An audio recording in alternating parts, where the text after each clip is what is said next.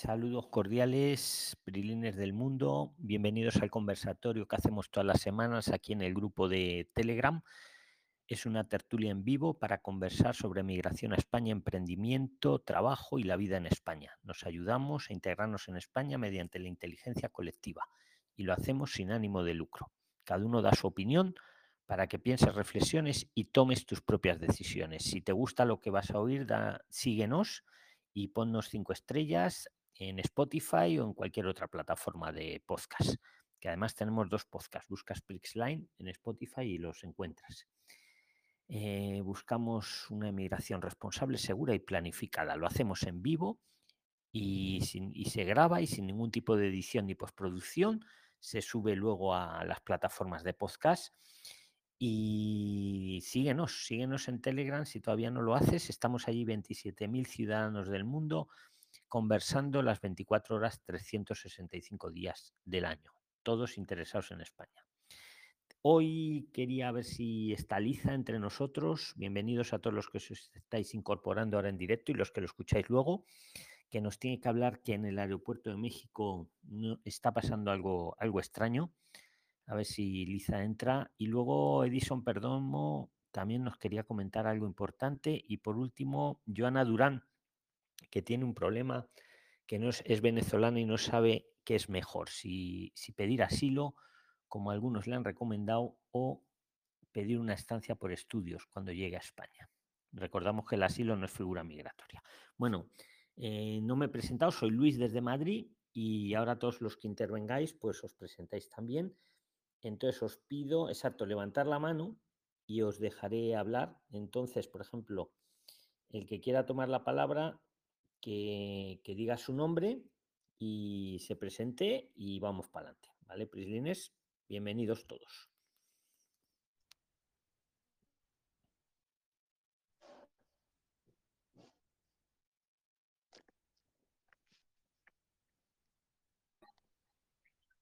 Hola, buenas tardes. Bueno, buenas, Buenas noches, buenas tardes. ¿Cómo Bienvenido. estás, Luis? Saludos cordiales, amigo. Preséntate para todos. Ah, mi nombre es Eduardo Alvarado, vivo en Venezuela. Eh, tengo un proyecto de irme a España a solicitar estancia de estudio. Yo aquí en mi país soy técnico superior en electrónica y electricidad. Eh, mi esposa es licenciada en educación. Eh, hace un tiempo escribí por YouTube, pero no tenía el teléfono y no pude intervenir en el sentido de del Telegram. Pero quiero saber si yo en España estudiando puedo trabajar al mismo tiempo, en el sentido de que no me coincidan las horas de estudios con las de trabajo.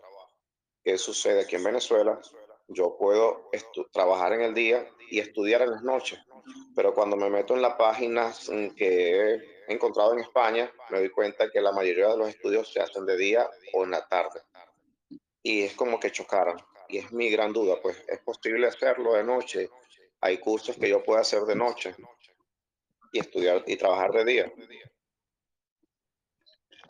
Esa es tu pregunta, sí, claro, claro que sí que hay cursos de noche. Eh, le llaman el nocturno y, Ok. y sí, sí que, sí que los hay. Sí, sí, perfectísimamente, amigo. Eduardo. ¿Tienes alguna inquietud No. más o quieres hacer algún aporte? Pero sí que lo hay, ¿eh? O sea, puedes estar seguro, amigo. Ok, sí, bueno, básicamente, ¿qué tipo de estudios puedo realizar? Si tengo alguna limitación para que me puedan aprobar la estancia, tienen que hacer algún curso específico de alguna profesión de que sea necesaria ya. O puedo escoger libremente el estudio que puedo hacer. Puedo estudiar idiomas o tiene que ser algo específico. Vale, mira, te voy a responder, esta ya es más compleja. Efectivamente, estamos hablando para hacer una estancia. ¿Vale? Sí. Entonces, para hacer una estancia, lo primero que te recomendaría es que eligieras algo que tú, que a ti te guste, que creas que vas a poder aprobar, porque es muy importante cuando, cuando uno hace la estancia o la visa de estudios, luego superar con aprovechamiento lo que, lo que uno ha elegido a estudiar, porque si no lo, no lo superas con aprovechamiento, pues al año siguiente no te lo van a renovar, ni siquiera tampoco vas a poder transformar por una residencia de trabajo. ¿Vale? Entonces eso, tenerlo en cuenta, que no vale matricularse de cualquier cosa y luego no, no asistir, porque entonces al año siguiente se queda uno irregular directamente. Entonces eso, teniendo eso en cuenta, claro, eso, eso es muy importante, ¿vale? Porque algún, he visto algún abogado por ahí, no voy a decir nombres, que dice, no, no, nosotros hacemos la estancia, tú ven a trabajar.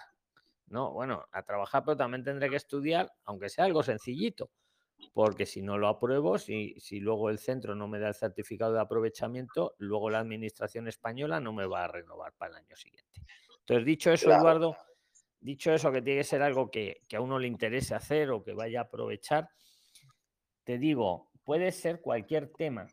la única limitación es que el curso tiene que ser presencial al 100% presencial, tener un mínimo de 20 horas a la semana y, bueno, que sea un centro reconocido y, poco más, y poco más, porque puede ser desde un curso sencillito, como hemos dicho muchas veces, hasta un máster superior de, máximo nivel, ¿vale? Y sí, y no sé qué bulo está corriendo por ahí, que a alguno le han denegado la estancia porque, está, porque la había pedido por inglés y es que aquí en redes sociales uno dice una cosa, el otro la repite y ya todo el mundo se la cree. Pues mira, voy a decir nombres y apellidos. Me acuerdo de la entrevista que le hice a María, que vino con una visa de estudios con inglés desde Colombia, una para ella y otra para su marido. Y luego eh, recuerdo también, por ejemplo, a Claudia Moreno, que también está eh, con una estancia de estudios, ella y su marido, de inglés. Y, y Claudia Nieto también todos ellos han salido en los. La Nieto, la recuerdo. El bulo ese. Ah, claro, si la academia de inglés es online, no te va a valer. Pero si es una academia que da el curso presencial y está en el centro este de, centros habilitados, claro que sí, como si da inglés, como si da chino, como si da español. a, a, ver, no os creáis, cuando a uno le deniegan, muchas veces el funcionario se equivoca al denegar y eso se, puede arreglar, para eso están los recursos, ¿no? El recurso de reposición y el contencioso. Pero que el primer funcionario que, te lo, que lo haya denegado a alguno, yo vi, mira, he visto denegaciones de todo tipo, pero no porque sea de inglés o de otra cosa, o sea, de cosas que hasta te puede entrar la risa, si no fuera porque es un tema serio. Pero, pero ahí os lo dejo dicho. O sea, la ley lo que dice es eso. Eh, ah, otra cosa importante. Tiene que ser un curso, que no te lo he dicho, de más de 90 días.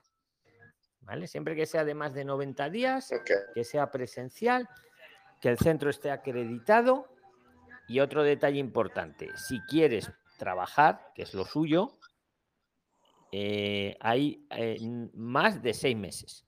¿Vale? Porque si es más de 90 días, te dan la estancia o la visa de estudios. Pero si además quieres trabajar, ahí sí que te piden que el curso sea de más de seis meses. ¿Vale? De más de seis meses. Eh, la visa o la estancia te la van a dar como máximo por un año. A veces hay cursos que duran un año y medio, no importa. Yo me matriculo en el curso que dura año y medio, pido la estancia o la visa, me la dan por un año y ya cuando llevo 10 meses, a partir de los 10 meses ya voy renovando para, para el periodo siguiente. Siempre que he aprovechado lo anterior. ¿vale, Eduardo? Y, puedes trabajar mientras estás estudiando, otro, otro, otra confusión que hay por ahí, puedes trabajar de lo que quieras, de lo que quieras. La, única limitación, oye, por fin, silenciaros todos el micro, ¿vale? yo os doy libertad para que os pongáis el micro cuando queráis, porque somos mayores todos, pero ya sí, ciérrate el micro, HGDIM también, ¿vale? Todos el micro cerrado, y Silvia y Eduardo incluso. Yo cuando dejo de hablar me lo cierro también, porque somos muchas personas y se oyen ruidos, si no, y no, nos enteramos. Entonces, Eduardo, la única limitación es lo que tú al inicio de tu pregunta has dicho. Tiene que ser que te permita compaginar con lo que quieras trabajar el estudio. O sea, puede, que puedas estudiar, vas a poder trabajar en lo que quieras, máximo 30 horas a la semana, que está muy bien, ¿vale? Y la única limitación, que el trabajo no te impida estudiar. Entonces, por eso es muy buena tu pregunta, si hay nocturnos o también hay de fin de semana, eso ya cada uno, pero que os quede claro que no, que la materia que venga uno a estudiar es indistinta. Yo, yo lo resumiría ahí. La materia es indistinta. ¿eh? La, la característica del curso sí tiene que ser presencial, 20 horas a la semana. Si voy a querer trabajar, que el curso dure más de seis meses y, y poco más. Si me quieres preguntar algo más, Eduardo, cualquiera de los que estáis en la sala o queréis aportar algo más, Sí, sí, Luis, adelante. sí, sí, sí te quiero preguntar al- algo más. Eh, fíjate, la estancia para nosotros pedir ya el cambio de, de estancia de estudio a una residencia, ya para trabajar después del año, es un año, ¿cierto? Y hay que aprobar.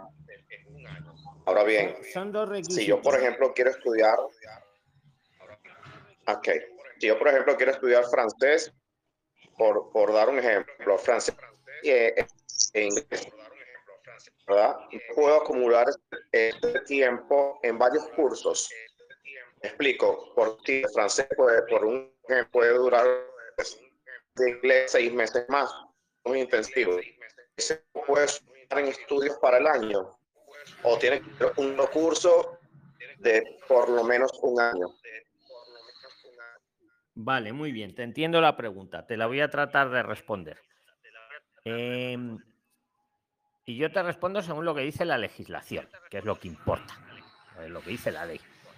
La ley te dice, para transformarlo luego a una residencia de, de trabajo al año siguiente, que es tu planteamiento, ¿qué, qué- qué- qué tiene que haber pasado?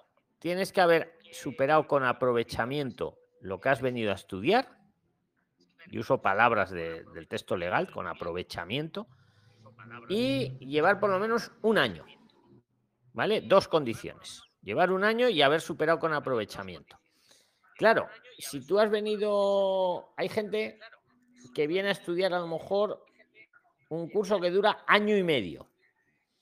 Vale, cuando pasa el año ya cumple un requisito, lleva un año en España, pero le falta el otro requisito, culminar el curso con aprovechamiento. Y si el curso dura año y medio, le toca esperarse seis meses más. ¿Vale? Porque son dos condiciones, llevar un año en España y superar lo que ha venido a estudiar. Tu caso parece ser distinto. Tu caso, Eduardo, me planteas si vengo a estudiar cursos de idiomas cortos, ¿no? ¿Te refieres un poquito?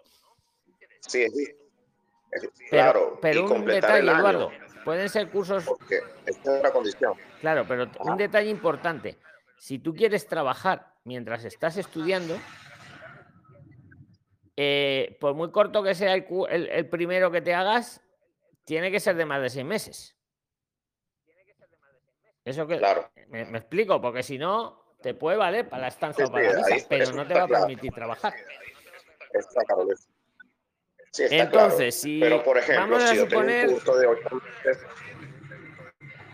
Junior, porfi, Tengo un ciérrate el micro, amigo. De- de- esp- espera un poquito. Junior, ciérrate el micro. Nos tenemos que cerrar todos el micro, excepto el que está hablando. Yo también me lo cierro cuando no es. Dime, Eduardo, es que si no se acopla la voz. Sigue, sigue, Eduardo. Claro, claro, claro. Gracias, Por Junior. ejemplo, si yo con un curso de ocho meses ya tengo una modelo para el trabajar superior a seis meses, pero no tengo eh, la otra cuestión, eh, probarlo por un año, ¿verdad? O, o el que dure superior a un año, ¿verdad? Entonces, ¿qué? ¿cuál es la inquietud? Yo puedo complementar este tiempo que me falta con otro curso. ¿Es posible hacerlo?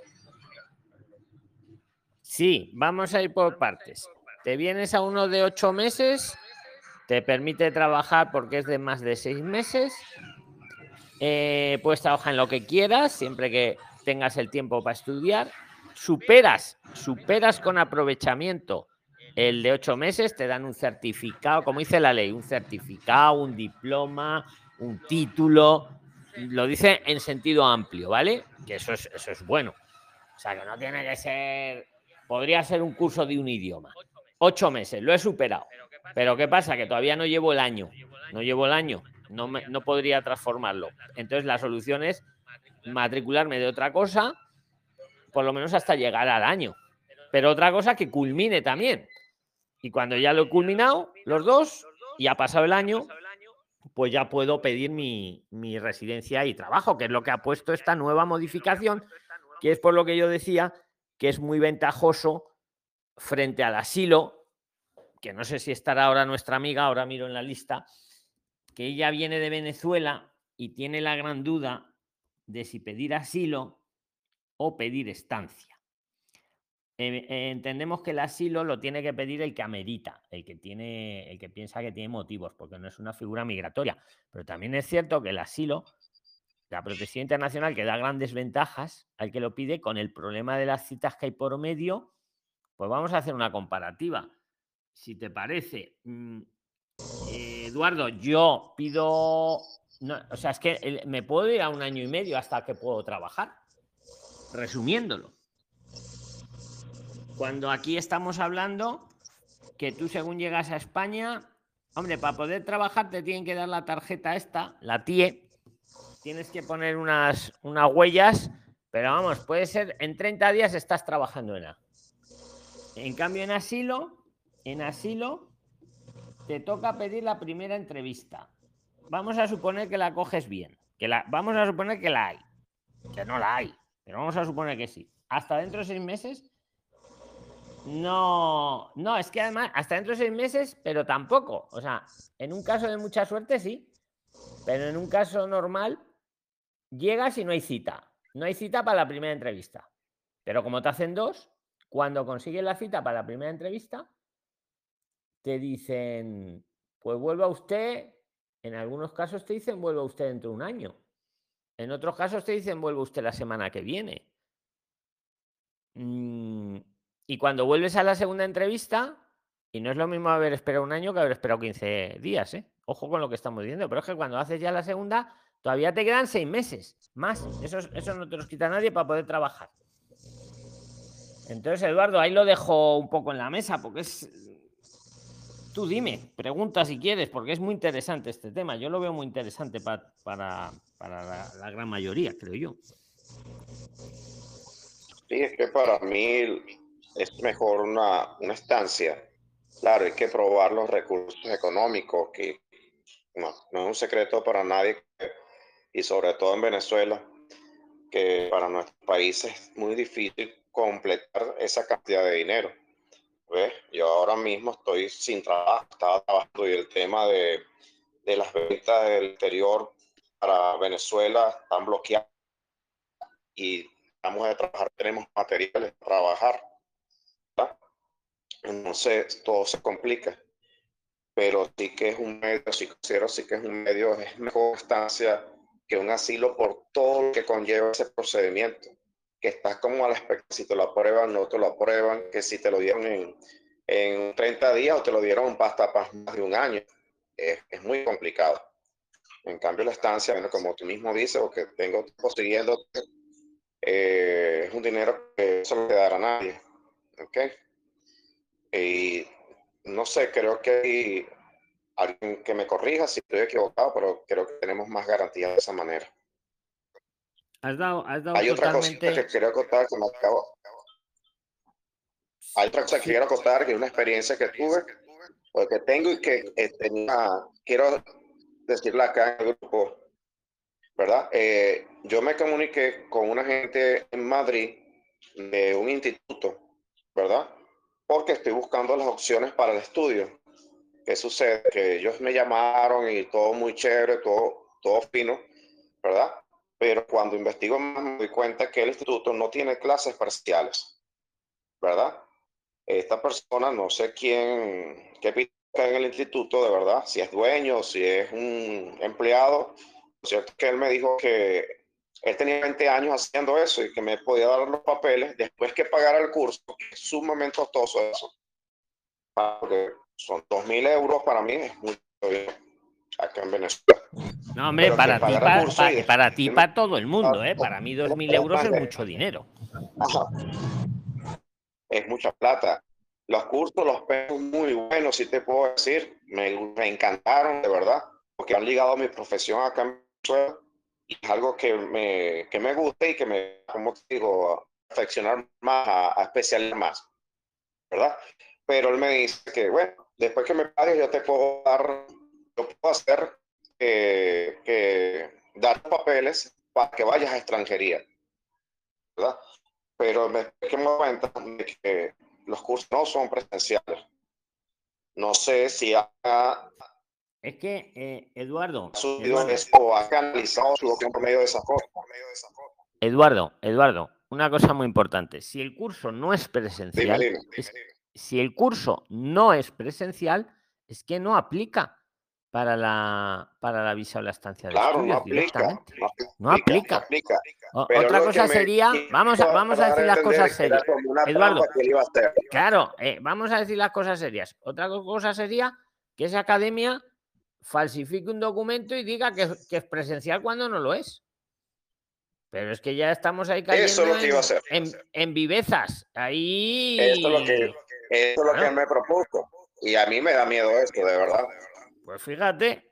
Claro. De verdad que sí.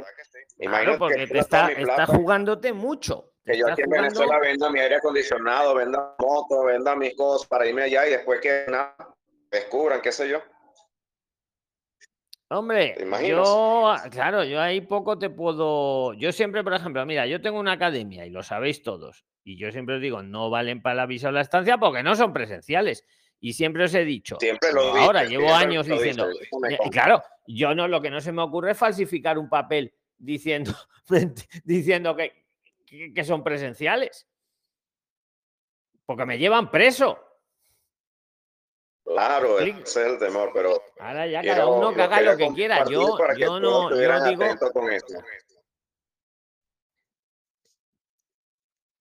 Eduardo, de todas formas, tiene, has dicho en tu anterior intervención has dicho una gran verdad. La pega, la pega de la visa o la estancia de estudios es que hay que mostrar ese dinero.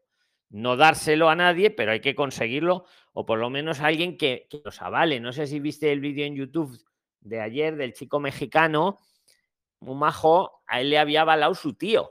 Él no tenía el dinero. Lo, viste? Sí, sí lo, vi, sí lo viste. Pues él lo explica, ¿no? Que su tío, su tío es el que le avaló y tuvo que presentar ahí en el consulado. Lo mismo lo podía haber hecho aquí en España, ¿eh? Con una estancia. Había, tenía que presentar que su tío era hermano de su madre y que él era hijo de su madre y, una carta de su tío que le avalaba con la cuenta del tío que tenía el dinero.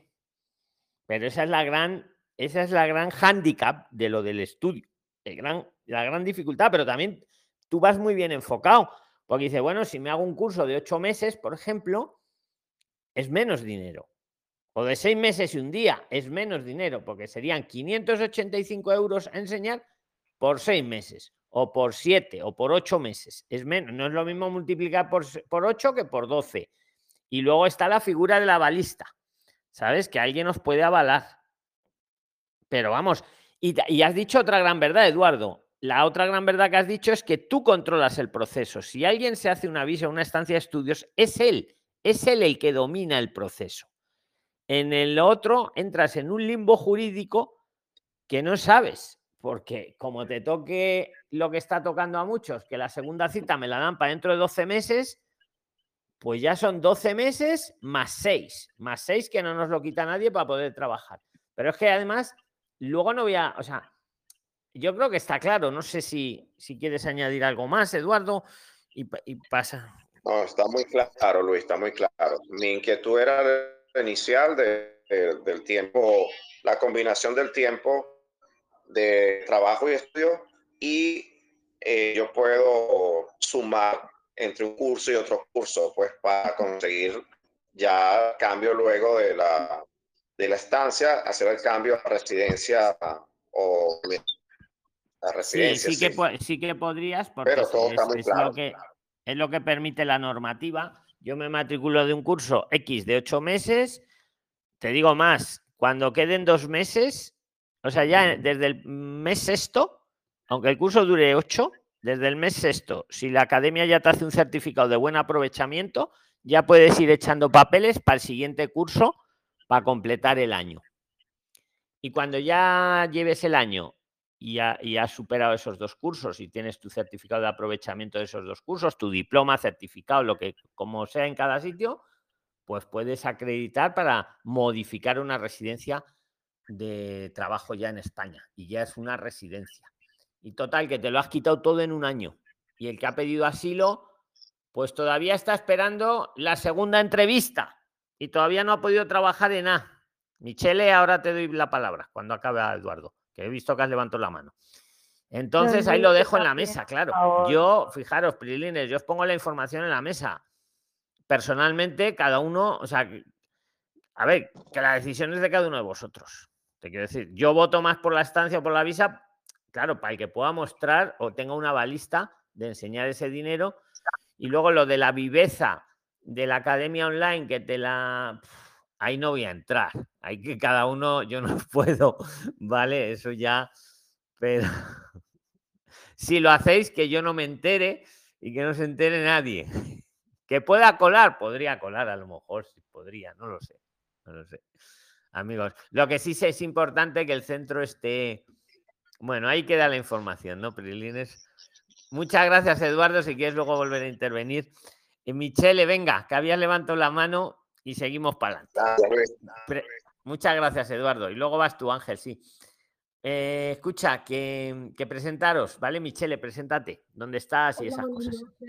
Eh, soy Michelle Barahona de Honduras. Eh, bueno, actualmente me encuentro acá en Madrid con mi mamá. Eh, esta consulta es acerca de la solicitud de mi mamá, que hicimos una solicitud para estancia de estudios, la cual eh, fue negada. Estuvimos hablando de esto en el chat. Ella es Meneida Meléndez. Eh, en la razón la que le pusieron en el documento, en la carta de, de negación, le dijeron de que voy a, voy a decir lo que dice el documento. En la tramitación de ese expediente se ha observado la prescripción legales. Examinada la documentación aporta por interesado junto a la solicitud en relación a la relación en la realización o ampliación de estudios en que se basa en la estancia solicitada, se comprueba que no ha acreditado que haya sido admitido en un centro de enseñanza autorizado en España para realizar un programa de tiempo completo que conduzca a la obtención del título o certificado de estudio. Para, para, Michele, para. Que, queda claro lo que acabas de decir en el párrafo anterior. No, ha dicho, me ha parecido escucharte, no ha quedado acreditado Ojo ahí, Eduardo, no ha quedado acreditado a que ha sido aceptada en un centro de estudios bla, bla, bla, bla, bla. Eso es que no le habéis presentado, o, el funcionario que lo ha revisado, que son humanos y se pueden equivocar, que no le habéis presentado la carta de admisión. Lo que a eh, Eduardo le quieren hacer. Y por cierto, le tiene que, claro, tiene, tenéis que contar con una carta de admisión del centro X donde vais a estudiar. Y muy importante, espera, eh, que no tiene a lo mejor que estar pagado todo el curso que lo sepáis. Eso ya lo negociéis cada uno con la academia, que sea. Porque algunos solo con que le pagues el la primer mes ya te hace la carta de admisión. Otros te van a decir, no, hasta que no me pagues este curso no te la hago. Ah, pues no. Pues no. Porque a ver si luego no me van a hacer. Dime, Michelle, perdona, pero. Nosotros sí pagamos todo el curso, nos dieron la carta, subimos la carta. Acá tengo yo el, recibo de presentación de oficina de registro y aquí salen todos los documentos que se subieron y también incluye la carta, pero igual se la negaron. A ver, si, vuelves a leer el párrafo en el que te he cortado un minuto antes, oye, por fin, de verdad, silenciaros todos el micro, Ángel, paseando, luego ciérrate el micro, luego yo te voy a dar paso. Michelle, es que tengo que tener todo. Yo, yo me cierro el micro. Cuando no hablo, me lo cierro para que no se acople. Ángel paseando, ciérrate el micro, por fin.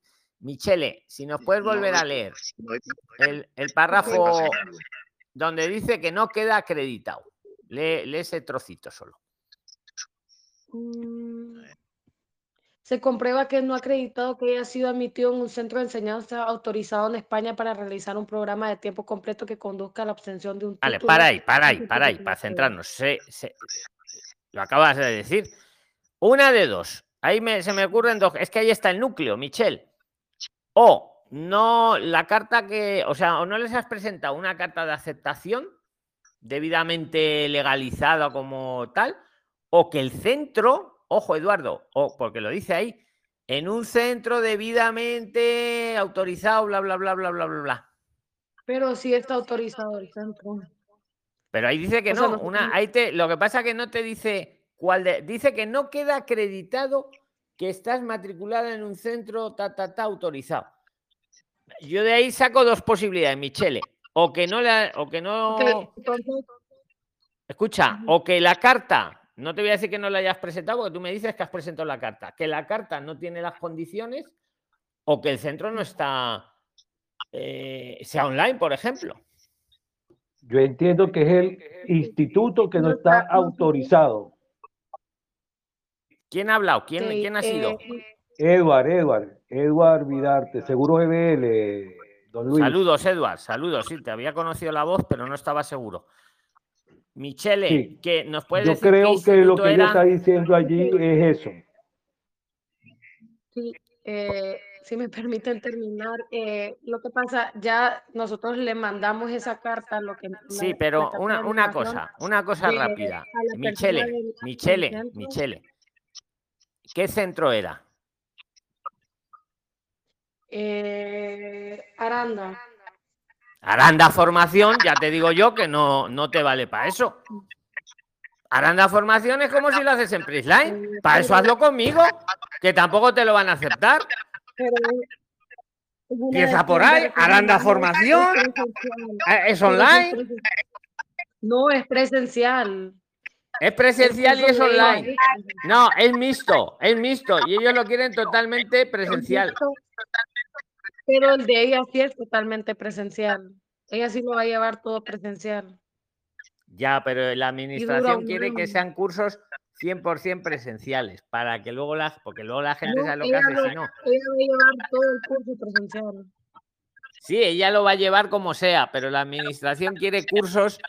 Oye, Ángel, de verdad, tienes el micro ahí. Ángel, ciérrate el micro. No doy para des- desactivarlo. No, es que te- si te lo cierro yo, te quito la imagen. Pero a ver. Escucha, Michelle, que ella va a hacerlo como sea, pero la administración no funciona así. Si yo estoy con vosotros, a ver, si yo es que no entiendo cómo en el siglo XXI haya que ir todavía a los Harry Potter a dar clase, ¿no? A, a- pupitre de madera ahí sentados todos. O sea, las clases tendrían que ser todas ya online. Y yo por eso mi academia no la cambio. Entonces, lo que te quiero decir, que sí, que ella lo iba a hacer presencial, no te digo que no. Pero los otros no se fían. Los otros no se fían, porque claro, también está pasando que cuando eso, pues la gente lo hace online, que es lo normal. Soluciones que, mira, vamos al grano si quieres, porque supongo que lo que buscas es la solución a ese caso. ¿Cuá- ¿Cuándo te han comunicado eso? ¿Cuándo te lo han comunicado? El 3 de noviembre y nosotros escribimos al, al instituto este y nos dieron otra carta donde claramente eh, verifica de que sí es un centro autorizado. Nos mandaron otra carta aparte y de que reitera de que sí fue matriculada y Vale, pero y que que sí reitere necesitamos también, mira, la ayuda que te doy, que reitere esas dos cosas que reitera y que el curso es 100% presencial, que no puede Y ser en ningún momento reitera- online. Ahí está Sí, la clave. lo- también nos reitera de que es un año a tiempo completo, totalmente presencial y todo eso. Pues con eso, la, con eso, si está autorizado el centro ese, que yo creo que no, pero bueno, yo lo digo con la voz baja porque yo no quiero fastidiar a nadie. está autorizado. ¿eh? Yo lo busqué y no está autorizado. No está autorizado, Luciano, ¿tú lo has buscado? Sí, sí, no, no, no aparece. No claro, es que tiene que aparecer ahí. Michelle. Vamos a entender qué es autorizado y qué es no. Eh, os lo explico si queréis. Eh, son los centros autorizados para eso. Si el Aranda Formación, vamos, vamos a poner que es buena academia. Yo no digo que no lo sea, ¿eh? son competencia, pero respeto a la competencia. Pero no está autorizada para los presenciales estos, para la visa y las estancias.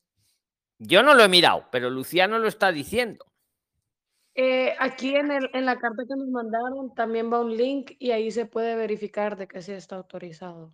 Un Pero Luciano acaba de decir que no. Yo es que no lo he mirado porque estoy con vosotros. Pero te digo una otra solución que te queda, Michelle. O sea, si te lo han comunicado el día 4, si te han comunicado el 4, ahí te pone que tienes hasta 30 días para presentar un recurso de reposición. No, y también, y bueno, y lo que no sé, espera, espera, ¿te han puesto para subsanar? ¿Te han dado 10 días para subsanar? Ay, Mira en la carta porque también igual te han dado 10 días para subsanar. no, Entonces- no lo. ¿Qué te dice al final del todo? Al final de todo, eh, no, no, solo dice un mes a contar del día siguiente su notificación de conformidad del dispuesto en la disposición transitoria y un plazo de dos meses contados desde el día siguiente de su notificación para el juzgado de los contenciosos administrativos. O sea, que te lo han tumbado directamente, porque es que ahí lo suyo sería que te digan eso y te digan, bueno, tiene usted 10 días para subsanar. ¿Qué quiere decir subsanar? Pero, Pues ¿verdad que presentar. para, Espera, eh, espera, que te lo explico, Michelle, porque es para ti y para todos, además, porque esto le va a pasar a mucha gente. Subsanar quiere decir que le presentas otra academia y ya está. Ahora, como no te lo han dado el plazo de subsanación, pues lo que acabas de decir, un mes para tú misma, si quieres, presentar un, un recurso de reposición que no se necesita abogado y ahí le puedes explicar lo que nos estás explicando, que es presencial, que tal, que para cual, pero claro, como el funcionario lo mire como ha hecho Luciano y no salga el, el centro, lo que manda es eso, la base de datos esa que hay. Y, y el contencioso ese, se- ese sería, ese tiene dos meses, pero eso déjalo para un segundo, para un segundo paso. Mientras no quede irregular la persona, ¿eh? queda a espera de que se resuelvan los recursos. Michelle. Eh, una consulta, entonces podemos mandar solo otra solicitud ahorita, porque digamos, el 8 de noviembre se cumplen los dos meses de que ella va a estar en el país. Entonces sí, si Ujú. estás todavía a tiempo, porque estamos a 6, ¿no? Sí, por eso seis, consulto, sí, sí puedo mandar otra solicitud hoy. sí. El 8 de noviembre, ¿cuántos se cumplen? ¿Cuántos días? Dos meses, Muy bien, exactamente. sí. Puedes presentar, esa es otra solución, si todavía, to- todavía tienes tiempo para presentar otra solicitud, sí. Ah, ok, perfecto. y entonces, sí puedes hacerlo. ¿Tienes certificado digital o cómo, Michelle? eh, sí, sí, sí tenemos. Tenéis, pues ya está, pues haz eso. Sí, sí, muy bien, pero hazlo ya, porque mañana es día 7, mañana presenta otra. Ah, ok, perfecto. Muy bien, muy Muchísimas bien, sí puedes, sí, sí. Venga, pues ya está, arreglado. Muchas gracias, Michelle. Alejandra Londoño que ha levantado la, ma- la mano. Venga, Alejandra, Hola, buenas noches. preséntate para todos, por fin, ¿dónde estás y esas cosas? Eh, mi nombre es Alejandra, me encuentro en Benidorm. Pero ¿me bájate un poco si puedes la cámara, porque eso, ay, ay, ay, mucho mejor. Que eso lo veíamos la lámpara, Alejandra, mucho mejor. Vale. Eh, donde, mm, pues me comunico por varias razones. En primera instancia, para que usted me aclare lo de su academia, porque estaba interesada en lo de los cursos. Eh, yo soy trabajadora social de profesión y en ese entonces, pues obviamente he consultado ya desde hace varios meses atrás, eh, pues el listado, incluso una persona, un asesor, eh, se comunicó conmigo para ofrecerme y guiarme frente a estos cursos que ofrece la academia. Bueno, pero yo este conversatorio, como llevo años ya diciéndolo, yo no lo hago para hacer publicidad de mis cursos no, no, no, no, no, ni esas cosas. Eh, Hombre, un momento. no por mí, yo encantado, te, te eso, pero es que eh, son cientos de personas que lo que quieren es aprender otras cosas. sí, eso es lo que di, venga. necesito saber. Entonces yo adquirí el curso eh, supuestamente en mediación familiar relacionado a lo mío. Eh, se supone que había una promoción eh, que si uno pagaba el curso completo eran 390 euros y eh, que si no uno lo podía pagar por cuotas y salía a 420, 430, algo así. Bueno, el chiste es que yo pagué la primera cuota, no lo pagué completo precisamente por el miedo a que se me presentara algún inconveniente. Dicho y hecho, un asesor que me contactó, que ha seguido conmigo, bueno, pagué la primera cuota que fueron 160 euros. ¿Cómo se llama Eh, tu asesor, Alejandra? César Augusto. Pues habla con César Augusto, que para eso es asesor y le pagamos. me bloqueó, me bloqueó, súper grosera esta persona. Bueno, pues eh, mándame un email a prisa.pris.com, me dices que eres Alejandra Londoño, me cuentas ahí todo lo que te ha pasado y yo te respondo, porque no podemos estar aquí con 110 personas y luego miles que lo van a escuchar, vi- viendo interioridades de que lo que te haya pasado con César. ¿Vale? Vale. Venga. Entonces, A ver, Ah, Loli, ¿qué adelante, Loli. Buenas, buenas a todos. Eh, don Luis, hay un caso Va. con un joven, Prisline, Loli, que te perdemos la voz. ay, no sé qué pasa. Ahora, ahora, ahora ya bien, ahora ya bien. Adelante. Luego vas, Marcela. Vamos a ver si Loli. Entonces, don Luis, ese chico de Prince Line tiene un problemita, lo que pasa es que él como que se le hace difícil hablar. Eh, yo le voy a leer el mensaje que él me envió para que entonces entre todos le podamos dar una idea cuando él lea, eh, oiga el video, ¿no? Él Pues dice venga. que cuando él presentó los documentos para la estancia de estudio, él se inscribió en una FP con una especialidad. Entonces, por motivo de cambio de domicilio, tuvo que cambiar la especialidad y la localidad. Entonces sucede que ya los documentos le salieron aprobados con esa especialidad anterior que él había inscrito para la estancia. Entonces él dice que ahora que se cambió a otra especialidad y de otra localidad, ¿qué él puede hacer? Ya que al cambiarse de especialidad, ya no es, no es igual. O sea, la estancia le salió con otro curso y con otra dirección y ahora él se inscribió en otro lugar a hacer otro curso y en otra localidad. Bueno, Loli, ¿Qué le pero eso como tú bien sabes, porque yo ya te conozco de, de, joder, se me ha vuelto, no, de San Cristóbal, ¿no? Sí, señor. De San Cristóbal. Como, no, sí, es que, bueno, como tú sabrás, vamos a recordarlo para toda la audiencia, si te dan una, y esto a Eduardo, por ejemplo, le interesa, si te dan una visa o una estancia y te piden que presentes la carta de la academia y te la aprueban, es para estudiar en esa academia. No vale luego Eso cambiarse. dije yo, pero por eso. eh, Eh, eh, no, pero que te lo digo ya seguro, o sea, para que lo sepa todo el mundo. O sea, otra cosa, Loli, como tú bien sabes, pues no, y a Loli yo la trato con respeto porque sabe bastante, ¿eh? Eh, otra cosa es que cuando ya lo culmine, pues como el plan de Eduardo, son ocho meses, lo culmino, vale, me busco otra academia, otro curso, incluso lo puedo hacer hasta dos meses antes, ojo, de haber terminado, ¿vale? Pero lo que no vale, entre comillas, me, me dan la estancia para esta cosa y luego me voy a otra otra. ciudad a estudiar. No.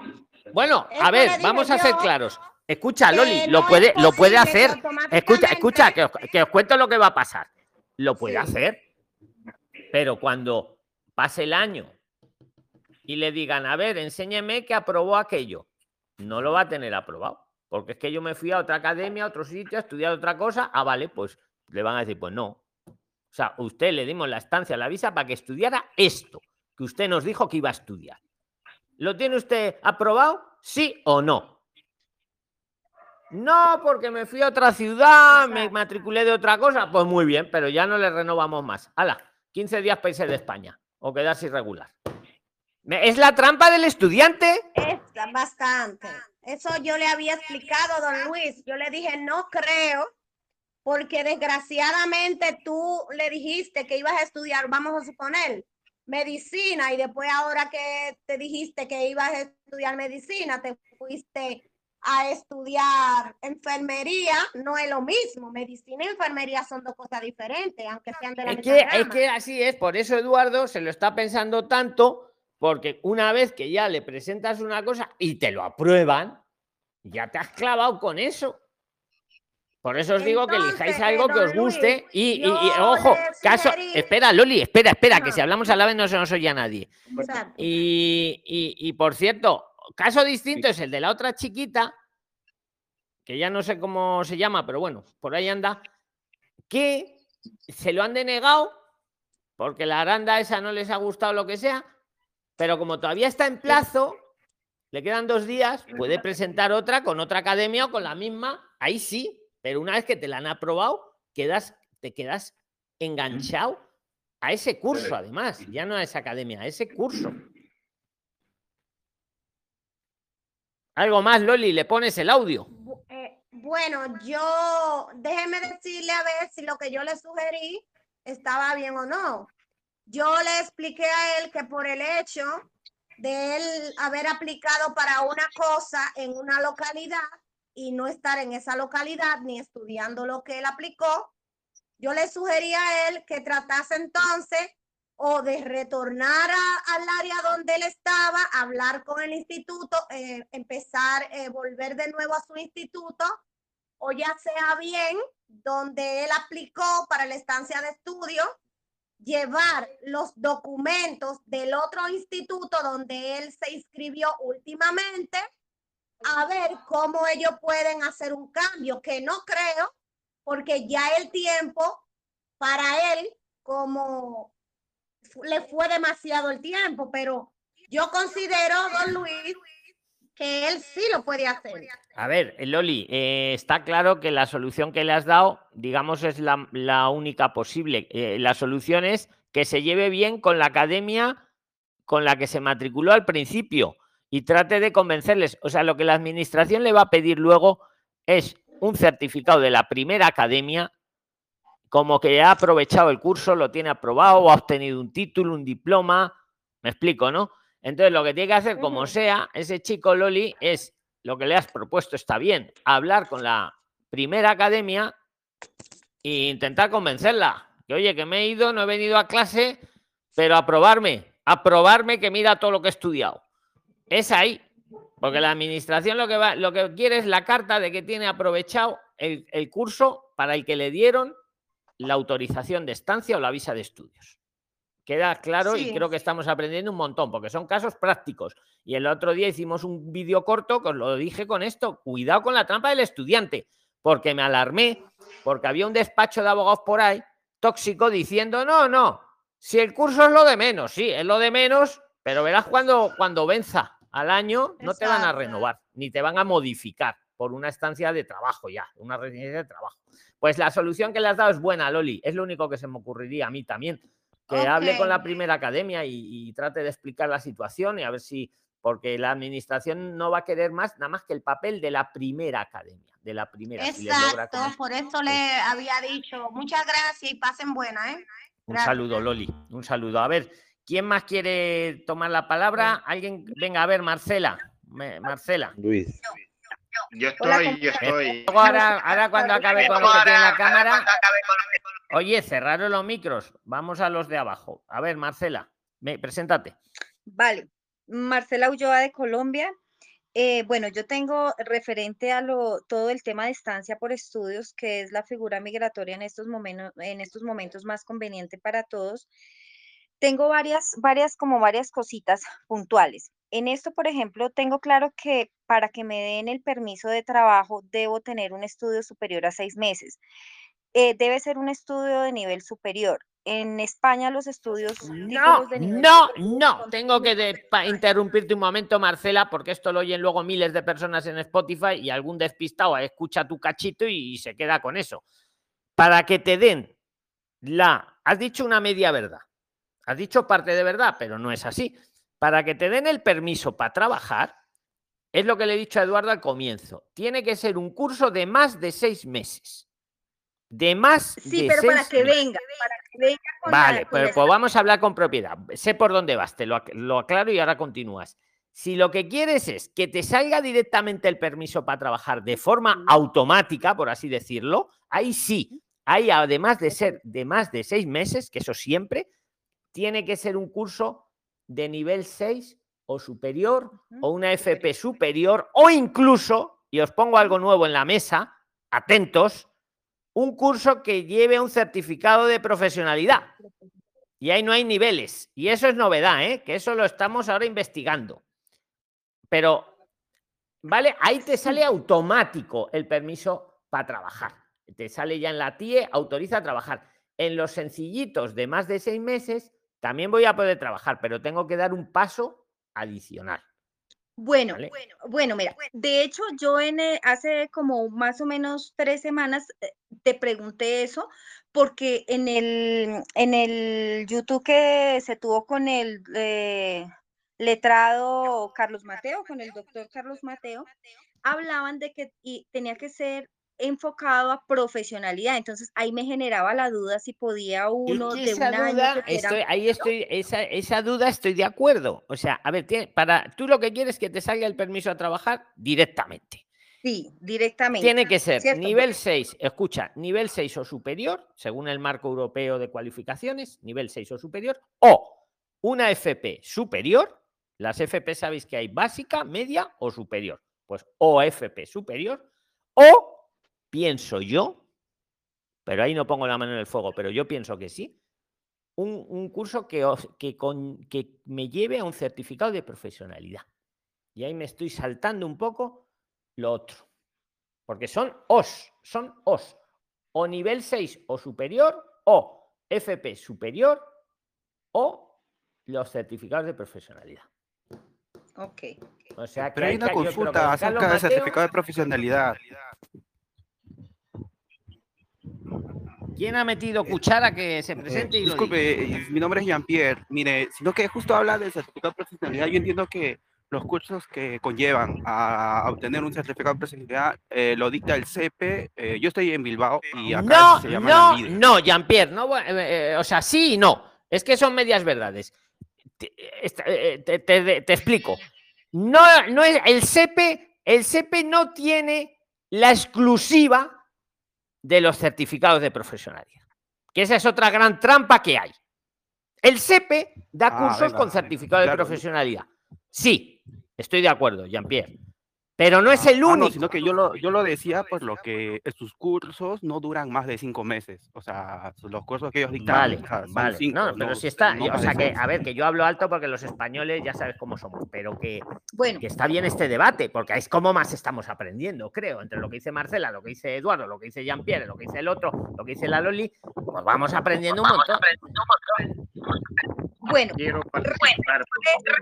respecto a eso, ponle cuidado, Luis.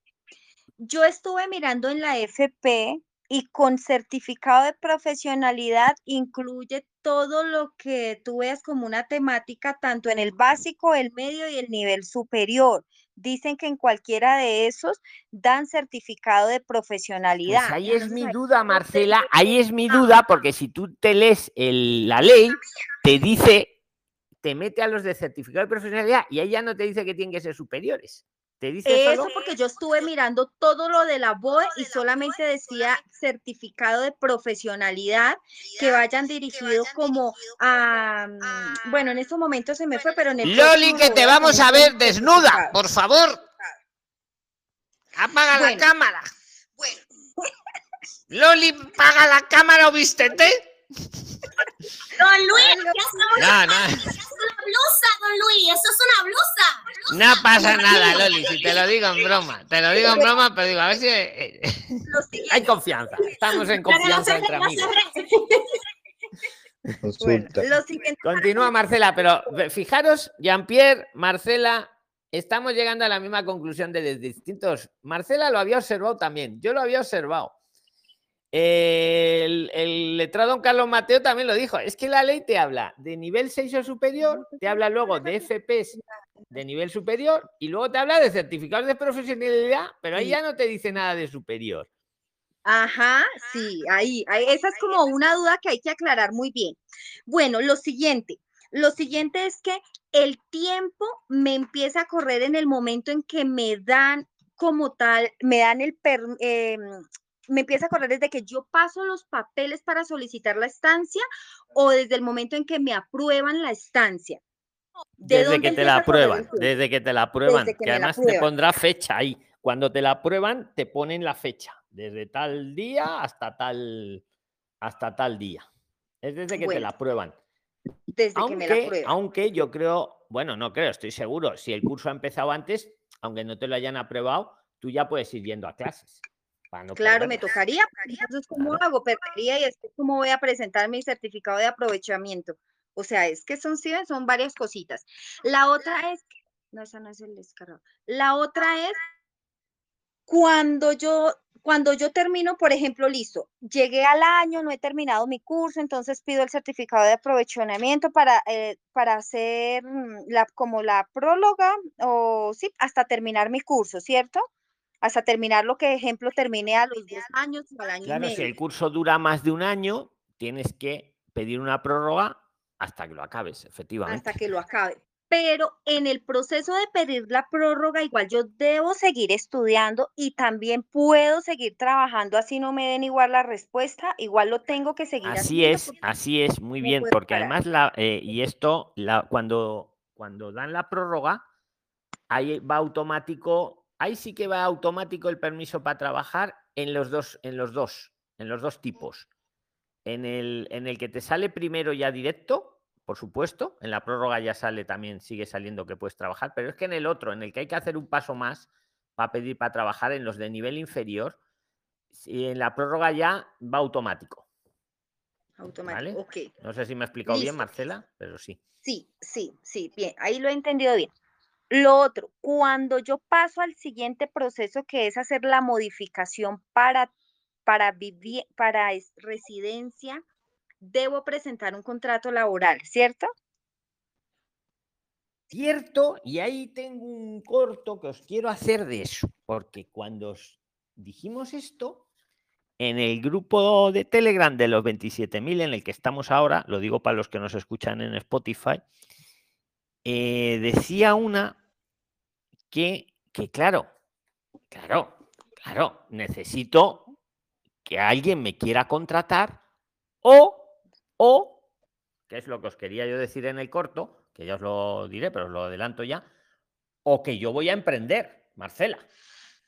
Pues mire, yo voy a ser autónomo y voy a hacer esto, lo que sea. O, o sea, si, voy, si me van a contratar, necesito presentar un precontrato de trabajo que dice yo, si le aprueban a Marcela Ulloa, si le aprueban ya su permiso de residencia y trabajo, la voy a contratar.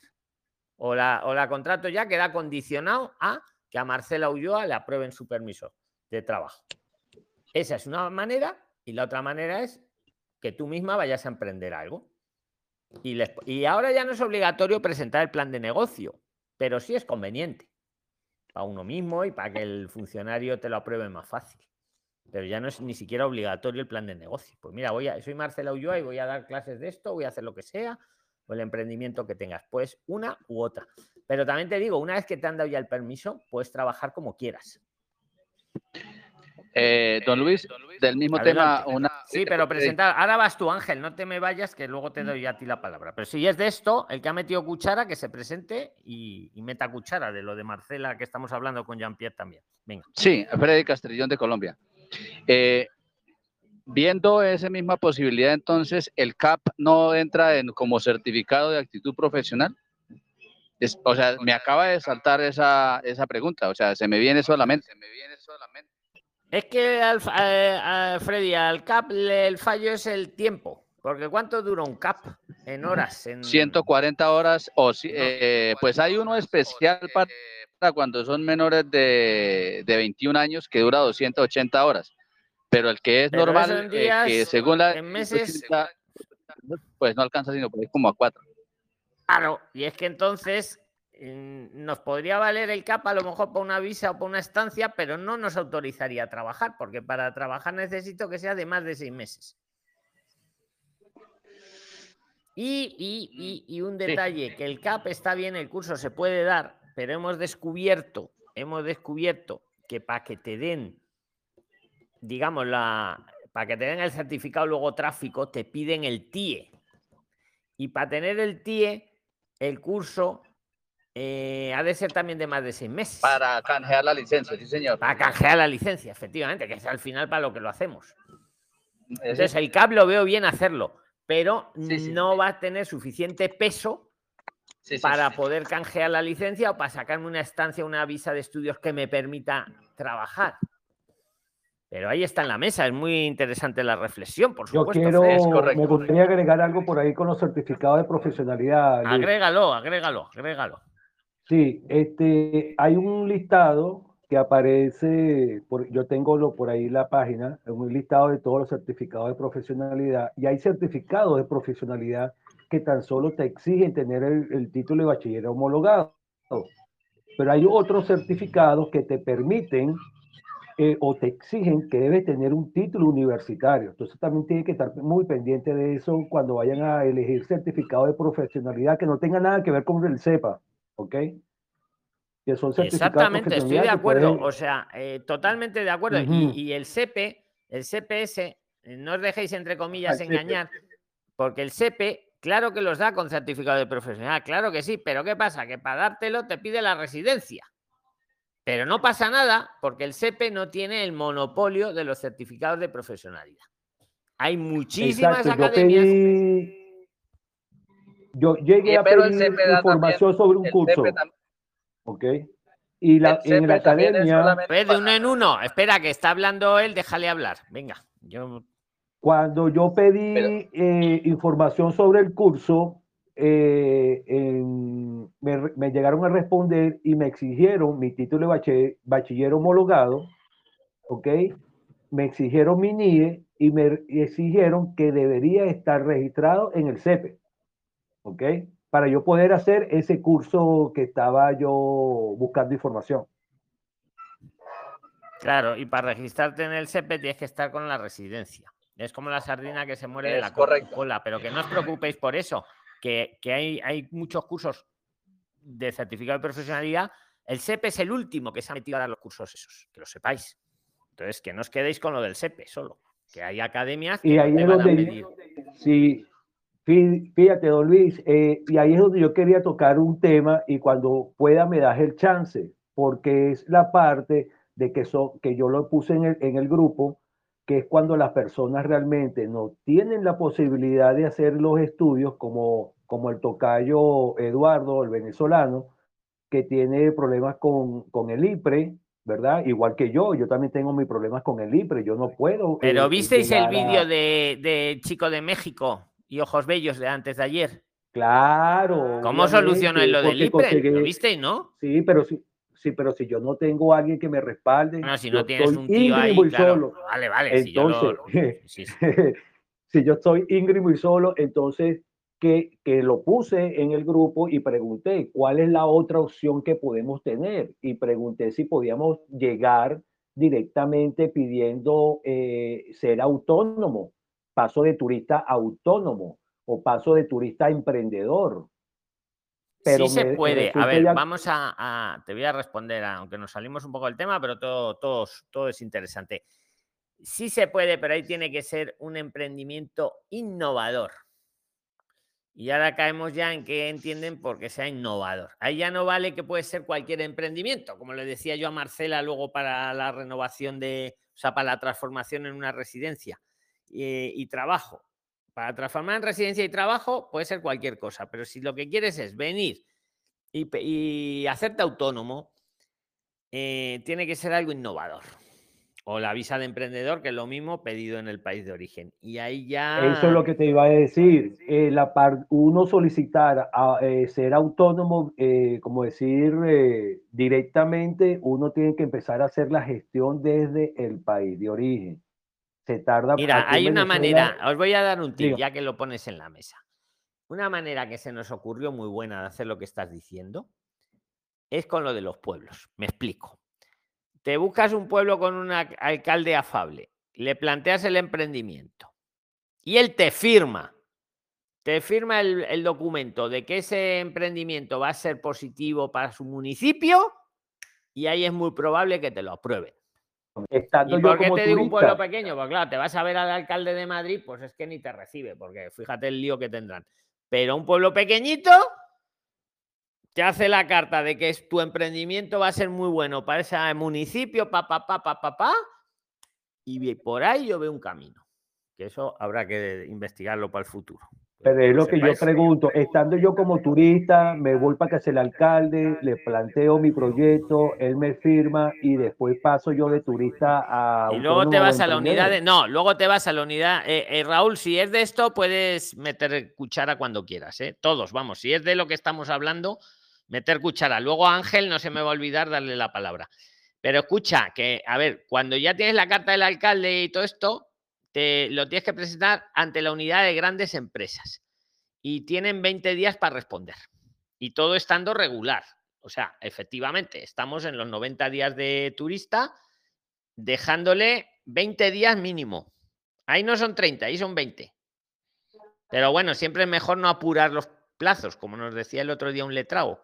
Ya no me acuerdo quién era ni en qué vídeo era, pero a ver, si tengo, si tengo que presentar en los primeros 60 días, no lo presento en el día 60, lo presento en el día 50 y algo. Y así lo mismo. Pero es interesante, muy interesante. Eh, muy buena Don Luis. observación sobre eso. Gracias, Pues, don Luis. Gracias. Espera, espera. A ver, a ver, cerrad los micros que nos volvemos locos. Eh, Raúl, luego Ángel y luego Max. Venga. Ah, bueno, gracias eh, Luis, buenas noches a todos. Este, el amigo que estaba hablando eh, comentó un poco de, de ser autónomo. Bueno, yo soy peruano y vivo aquí en Brasil hace un buen tiempo ya y mi labor que yo desempeño aquí es autónomo.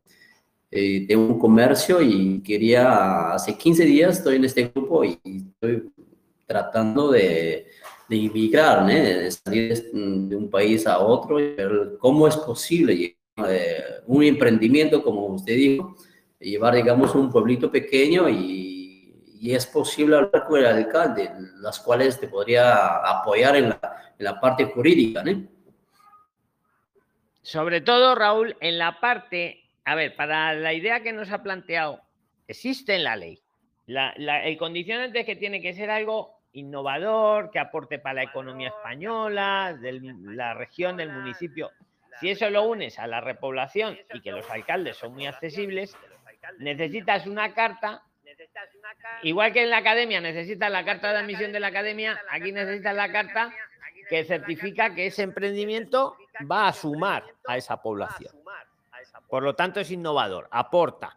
Y entonces ahí la unidad de grandes empresas te lo aprueba, yo creo. Vamos, ahí está. O sea, eso es nuevo, ¿eh? Esto es nuevo de este momento. Que lo sepáis, porque lo llevamos pensando varios días, pero ahí está. Que el, Raúl, ¿quieres añadir algo más o le dejo a Ángel y luego sí, a sí, sí. Venga. Resulta. Más que todo, mi, mi, mi, idea, como digo, es de emprender. Yo trabajo aquí en corte y confección de, de ropa femenina. ¿Eh? Me parece que no es muy innovador, pero por más probable, más me ubico la, en la moda femenina. ¿eh?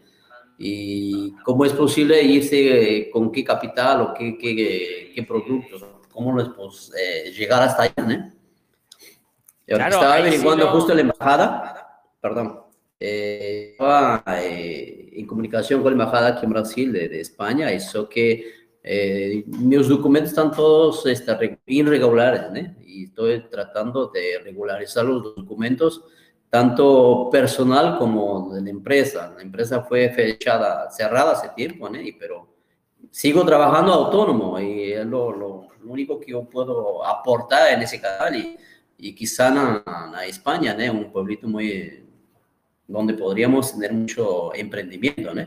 Pues España es lo que necesita, gente así, gente como vosotros, emprendedores, luchadores y, y, que, y que, vienen a lucharla, no a ver series. Efectivamente. Y, y, ya está. Y ese es el resumen, lo que has dicho, Raúl. Excelente. O sea, perfecto. Yo soy de la unidad de grandes empresas y te lo aprobado ahora mismo.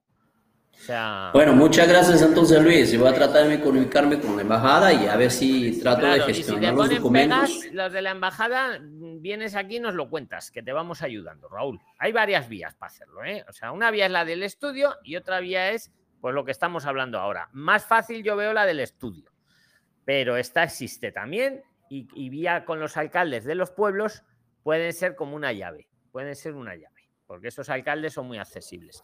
Muchas gracias, Raúl. Adelante, Ángel. Venga, Ángel gracias. paseando. Muchas gracias, Raúl. Venga. Es aquí de, de, Madrid. Bueno, es un poquito relacionado a que yo pedí protección internacional, ¿verdad? Entonces, eh, ¿nos puede decir, Ángel, que... antes de que, qué plazos has tenido para resolver la duda del principio del podcast? Para las entrevistas? ¿Cómo han sido los tiempos? Bueno, ya ya yo hice la segunda entrevista y tengo el permiso de trabajo con el favor de Dios eh, en marzo. Pero lo que yo vengo a esto, de que un paisano eh, se le terminó los tres meses el permiso que le dieron, ¿verdad? Entonces, los tres meses, después que le dieron los tres meses, eh, le denegaron el, el asilo. Él siguió trabajando y cumplió seis meses y metió la documentación para hacer arraigo laboral dos años y seis meses de estudio, bueno, de, de, trabajo, seis meses más un día de trabajo. Entonces no se lo aprobaron porque los otros tres meses que tenía ya estaba denegado el, el, el, el asilo que ya solicitado. Tuvo nada más tres meses de permiso de trabajo, pero él siguió trabajando en la empresa y entonces cuando cumplió los seis meses metió la documentación para hacer, para cobijarse el, el, el arraigo laboral, dos años y seis meses para trabajar, eh, eh, haber estado laborando. Sí, dos, dos, años. Sí, dos, dos años. Ay. Sí, dos años y seis meses trabajando, un contrato, pero entonces se lo denegaron. Entonces, eh, ¿qué puede hacer? En mi caso, no, no ha llegado todavía. Yo digo, ¿por qué el paisano compatriota le sucedió eso? Que, ajá, cumplió los seis meses, pero no, entonces, como nada más tenía tres meses de permiso, a los otros tres meses se lo denegó, le llegó una notificación, bueno, no supo ni nada, es una notificación donde que le han denegado el asilo, pero él siguió. Ahora él. Ciérrate el micro que te respondo. Que, que si no vuelve la voz. Cierra el micro, Ángel. Ahí, mira, la, a la, al amigo, al paisano le ha pasado eso, que la administración te pide dos años en España, de los cuales tienes que haber trabajado seis meses. Entonces, ¿qué pasa? Que como él trabajó seis meses, pero tres meses, digamos, estaba según la administración, estaba irregular. No, no te pongas el micro que vuelve, por fin. Eh, como estaba irregular, no se los han contado, ¿sabes? Eso podría ser discutible, ¿no? Pero es lo que, en lo que se han agarrado. Tienes que estar, en el momento de pedirlo, estar irregular, pero los seis meses que has trabajado tienes que haber estado regular, regular. Si hace, si te lo han denegado, escucha, si te lo han denegado y lo has recurrido, esto ya para los que para los que les pueda pasar, que no les pase. En el recurso hay que decirle al abogado que pida la medida cautelar de seguir trabajando. Ahí sí le habría valido. Me explico. Ahí lo que debió pasar al paisano, que no pidieron la medida cautelar de seguir trabajando, él siguió trabajando y ahora a la hora de ver el arraigo laboral le han dicho, no, no, usted esos tres meses como si estuviera irregular. No se los contamos, no se los damos. Solución para el paisano pues muy fácil, como ya lleva, ya lleva dos años por lo menos, pues un arraigo por formación, por ejemplo, o, o esperar a los tres años y un arraigo social.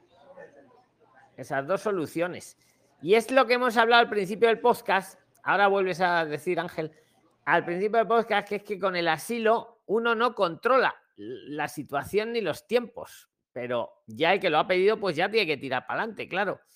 Y por eso te preguntaba cuánto te tardaron a ti en hacer la primera entrevista y la segunda entrevista desde que llegaste. Si quieres decirlo y decir algo más, me cierro yo ahora para que no se acople y ábretelo tú si quieres, Ángel. Bueno, eh, eh, estando aquí a los dos meses, eh, adquirí la primera cita. Y a los, me dieron la primera cita, de ahí me dieron para casi seis meses la segunda cita ya yo tuve la segunda cita. Y, y, y, por obligación, sí o sí, son seis meses después la segunda cita. Dice que puedo trabajar ya.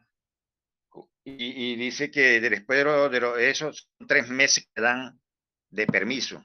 Ajá, o sea, la suma son 14 meses. Son 14 meses. Sí. En tu caso, en tu caso que te fue bien. Lo dejo en Pero, la mesa. Entonces, claro, lo dejo en la mesa para, para el que vaya a pedir asilo es lo que... Dime, dime, Ángel, perdón.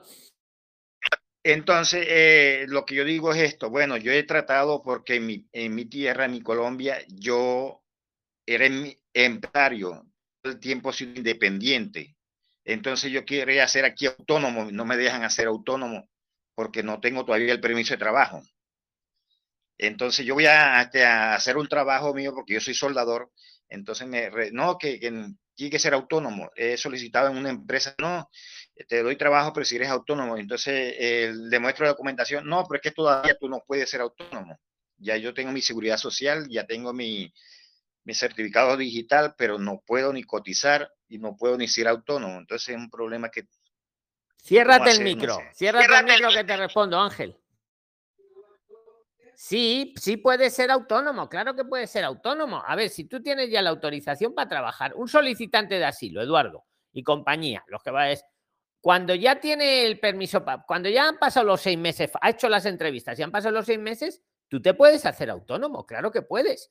Dime, Ángel, vuélvelo a poner, es que ese- el próximo día te quiero ver con cascos. El próximo día te quiero ver con cascos. Es que es correcto. El, el permiso de trabajo es en marzo, el año entrante, del 2023. Yo quería ser autónomo antes. No, entonces me no, puedes. No, entonces no puedes. No, no puedes. Bueno, pues aclarado. Le doy paso a Max, que nos quiere contar alguna cuestión. Adelante, Max. Y seguimos ¿Qué para tal, don. Luis? ¿Qué tal, Priestley? Eh, acabo de subir al Telegram justamente lo de la visa de emprendedor. Ahí está un PDF donde lo explica todo. Y tenía que ver con lo que justamente un comentario que hacía hoy, de que mm, hay una manera de mm, trabajar para las personas que están buscando trabajo en A, B, C, F o lo que sea, que creo que sale de los vídeos de, de Prisline, de los, de los vídeos últimos que ha hecho Don Luis, que es lo siguiente. Eh, o sea, yo no, no les voy a dar el paso a paso, luego está en la imaginación de cada uno, pero eh, básicamente consiste en esto. Fíjense que Don Luis cuando visitó el pueblo, ¿cuál- ¿cómo se llamaba Don Luis el pueblo que visitaron? Eh, El, eh, joder. eh, Alacón. a, a eso, Alacón. Alacón. Alacón. Sí, Alacón. Bueno, ahí había muchos avisos de gente que eh, alquilaba o vendía, ¿no? Y entonces hay una, una herramienta que se llama Google Maps, donde ustedes pueden buscar dónde están ustedes en España, las personas que ya están en España y están buscando un trabajo, cómo ganar dinero. Y es algo muy simple, buscar en un radio cercano a donde viven un pueblo. A 40 kilómetros de cualquier ciudad grande hay un pueblo o a menos. ¿Cuál es el trabajo que pueden hacer?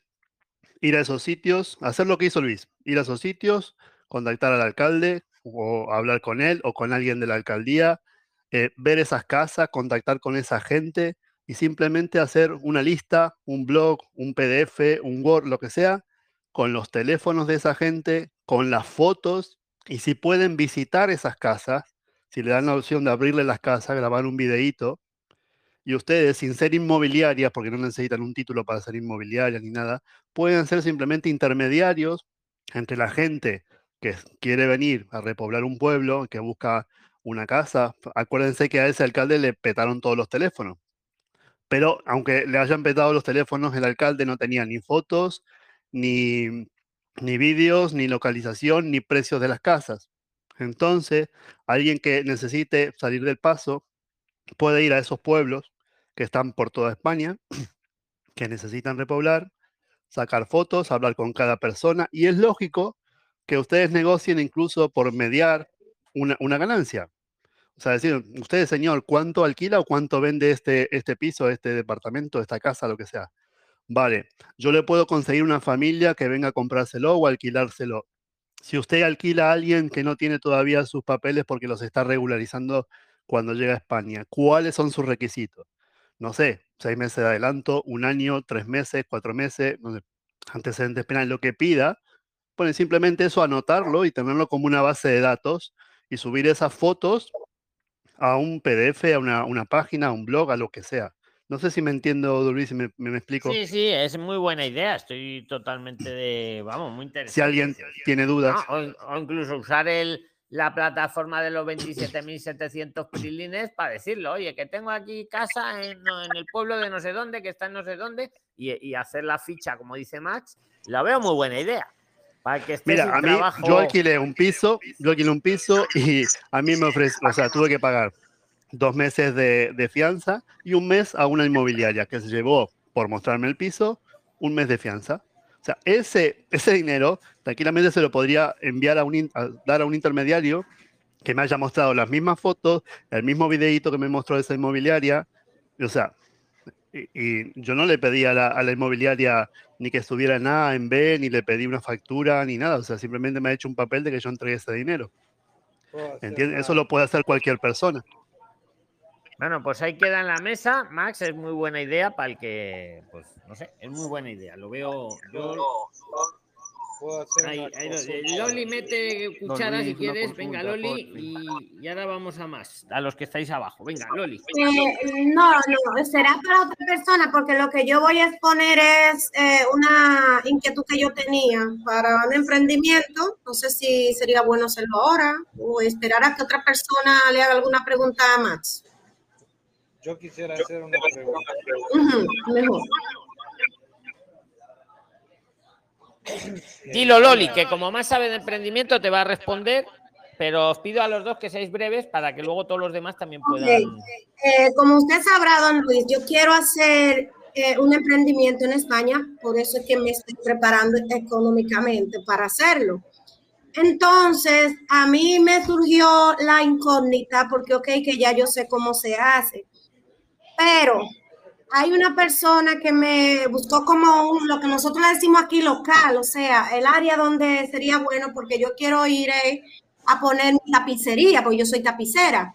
En este, en este lugar, mm, mi, mi nuero ubicó y dijo que no hay reparaciones de sillas ni nada de esas cosas. Él me dijo que puede ser que porque como allá casi no se usa eso de estar reparando muebles y esas cosas, pero yo he chequeado que allá alquilan mucho, o sea, rentan muchos apartamentos amueblados y a veces lo deterioran. Entonces yo digo que para un dueño de una habitación, eh, a comprar un mueble nuevo es mejor repararlo y se le repara igual, casi, digo, yo hago reparaciones casi como nuevo, porque yo pongo todo nuevo. Entonces, ¿qué usted me recomendaría eh, eh, si cuando yo llegue a hacer el emprendimiento, eh, ya sea irme con el local que ya renté y las maquinarias que ya tería- estarían ya en el establecimiento o primero aplicar para el emprendimiento antes de embarcarme a rentar algo. ¿Qué opinas, Max? Yo lo que te diría, eh, Loli, ¿no? Es que miraras, por ejemplo, páginas como IKEA, por ejemplo, el, el tema de los precios de algo nuevo. ¿Por qué? Porque aquí la gente cambia, te diría que una vez al año cambia algún mueble. Yo estoy, de hecho, ahora salí a, a- a caminar hace un rato y encontré un montón de, de muebles al lado de la basura. Los muebles aquí son muy económicos y aparte te lo van a pagar en muchas cuotas. Yo no he visto muchas casas de los que tú dices así de arreglos por ahí para, no sé, tal vez para muebles históricos que alguien no quiere tirarlos, pero o que tengan un valor sentimental para la persona. Pero yo haría, como en cualquier negocio, un estudio de mercado, es decir, qué competencia tienes en el sector, ahí en donde vas a estar tú, cuál es la, la- la tienda que haga lo mismo más cercana y ver las reviews que tiene, o sea, cuántos clientes las puede llegar a tener. Digo yo, para, hay que evitar golpearse la cabeza contra la pared. O sea, siempre tener un plan B, un plan C. Aquí pasa mucho. El otro día hablaba con un chico también de Argentina, que no, que yo vengo aquí y pongo tal cosa y pongo eh, facturas, que aquí sería como bollería. Digo, mira, ¿tú te has preguntado si eso aquí la gente lo come? Porque que te guste a ti, que en tu país se coma, no quiere decir que aquí vaya a funcionar. O la gente que viene y pone algo que es regional de su país. O sea, estás achicando el mercado mucho. Si yo pongo, no sé, tacos, si yo pongo, eh, no sé, bueno, comidas de, muy regionales, en vez de que coman todos los que hay por ahí cerca viviendo, van a venir o venezolanos o colombianos o argentinos, o sea, ¿entienden? Si yo pongo una parrilla argentina, puede ser que la carne le guste a mucha gente, pero si el punto de cocción que yo hago es el argentino, no le va a gustar a mucha gente, porque el inglés come crudo para, para nosotros. Bueno, ¿Se el mensaje está claro. Me, me parece muy interesante. Lo- te lo voy a remarcar, Max. Para Loli y para todos. Eh, cuando vayáis a montar un negocio en España, te hago el resumen del resumen de lo que ha dicho más. Tenéis que ver, no que os guste a vosotros, que por supuesto os va a gustar porque sois los que queréis montarlo, sino que hay mercado para ello o que va a haber demanda para ello, para ello. Lo- lo- ¿Vale? Esa es muy buen, muy buen dato, muy buen dato. Y para eso están los planes de negocios. Yo, Loli, no lo sé. Yo no sé si en la restauración. Yo creo que sí hay mercado para la restauración de muebles, pero es mi opinión. Eso ya. eh, habría que hacer lo que te ha dicho más: un estudio de mercado. Si dónde vas a estar, se, se va a llevar eso o no. Efectivamente.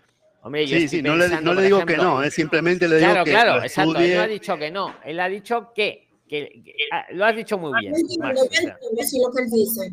Eso es lo que estoy planeando hacer. que. E incluso ver, antes de alquilar, antes de hacer cualquier cosa, venir, mirar, ver, qué, recorrer. Después Lo que se dice afilar el hacha. Antes de cortar el árbol, es mejor perder tiempo afilando el hacha, que luego se hace mucho mejor el trabajo. Efectivamente, antes de invertir. Ahora, también te digo, por ejemplo, los muebles de mis abuelos, vamos que si los restauraron, Loli, vamos que si los restauraron. Mm, Sus hijos, bueno, o sea, ahí me- yo creo que con un buen estudio de mercado, a lo mejor sí encuentras tu nicho de mercado para eso. Incluso Sí, Don Luis sí, le decía sí, que, sí. que tiene que mirar si le conviene hacer un traspaso, un alquiler o un alquiler desde cero.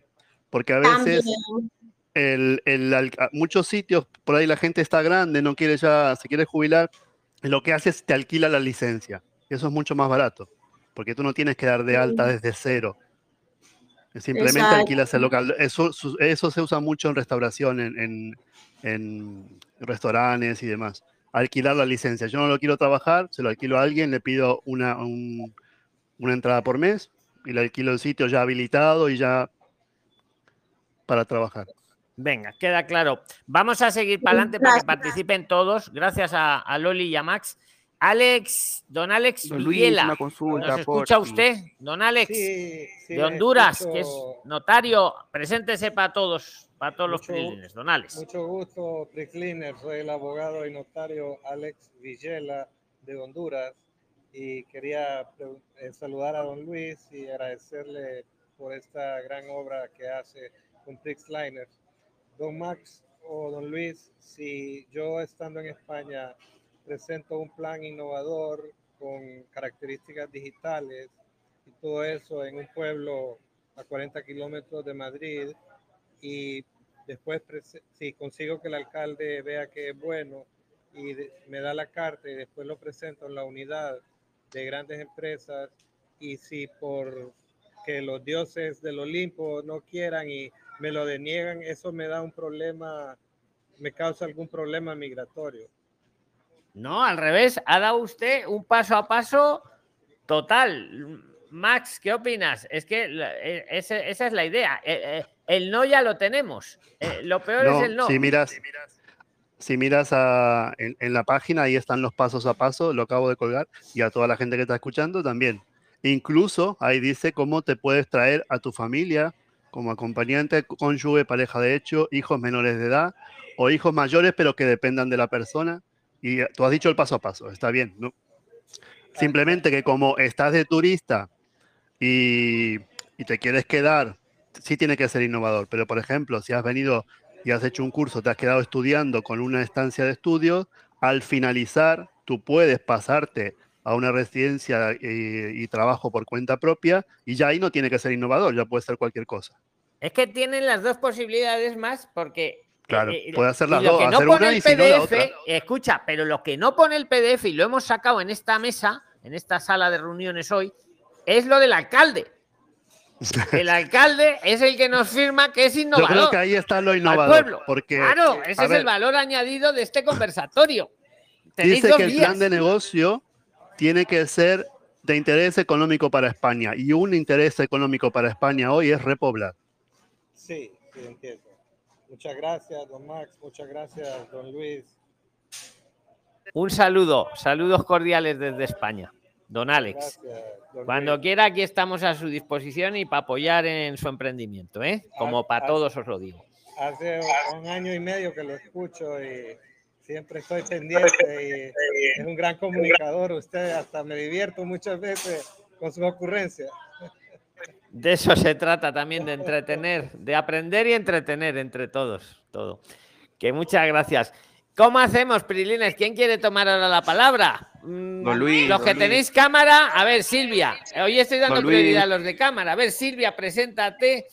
Preséntate, Don Luis, Silvia, que te veamos. yo- Venga, pues después tú. Venga, Silvia.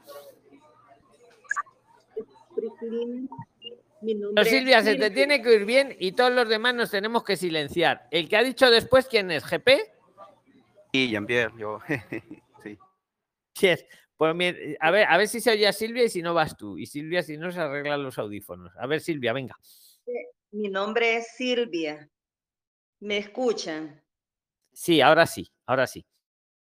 Eh, Yo, yo pienso emigrar a España en febrero del próximo año, 2023, pero yo quisiera saber si el curso, un curso de, bueno, yo aquí en El Salvador trabajo en farmacia, entonces no sé si tomar un curso de farmacia que es de un año o, o yo quiero saber si también un curso de camarero o de cocina, cuánto, cuánto tiempo lleva. Si es de un año o, o si es de seis meses y si, y si es con certificación, con De certificación. profesionalidad. A ver, puedes estudiar lo que tú quieras, ¿vale? Cualquiera de las tres opciones, eh, farmacia, auxiliar de farmacia, camarero, cocina, te valdría. Vamos a repasarlo muy rápido. Si el curso es presencial y el centro está autorizado y son más de 20 horas a la semana. Y si quieres también trabajar, que sea de más de seis meses. Hombre, yo creo que en farmacia y en, y en cocina sí, los puedes encontrar de más de seis meses. En tema de camarero, pues no lo sé, no habría que mirarlo. Mesero, como decís vosotros. Pero vamos, lo que fuera tendría que ser algo que tú luego vayas a culminar con aprovechamiento, Silvia, para luego poder transformar lo que decía antes más a una residencia de trabajo al año, que ya ahí incluso no tiene ni que ser innovador el, el emprendimiento o, o el trabajo, porque ahí sí que vamos a tener o que alguien nos contrate o emprender algo, pero ahí ya no tiene que ser innovador. Aunque con lo que hemos aprendido hoy con lo de los alcaldes, podemos hacer las cosas innovadores, tenemos ahí un salvoconducto. Entonces no sé si te he respondido, Silvia, para darle... mm, sí puede Sí, ser, yo- ¿eh? Lo que pasa es que hay que vigilar con qué centro para que no nos pase lo que le pasaba a la chiquita esta, que lo va a volver a presentar. ¿Vale? Ah, Tenéis el buscador de centros oficiales, lo, hemos pues, lo tenéis en la sección de documentos de este grupo, de los 27.000. Ahí tenéis el buscador oficial del Estado. Ahí metes la academia. Mira, Jean-Pierre nos va a dar una clase para eso. Venga, Jean-Pierre, como te toca, fíjate lo que tú has buscado antes. Tienes la palabra, Eh, Jean-Pierre, y, y se lo explicas a mm, ella también, si quieres. Como, Mm, como sí, sí, bueno, te- tengo las dos opciones. Bueno, y Mire, preséntate, por cuento, fin, mira. perdóname, que no te he pedido que te presentes. ok. Eh, mi nombre es Jean-Pierre, estoy ahora en Bilbao. Eh, yo llevo ya un año cumplido aquí. Yo hice, yo metí lo que es este recurso de protección internacional.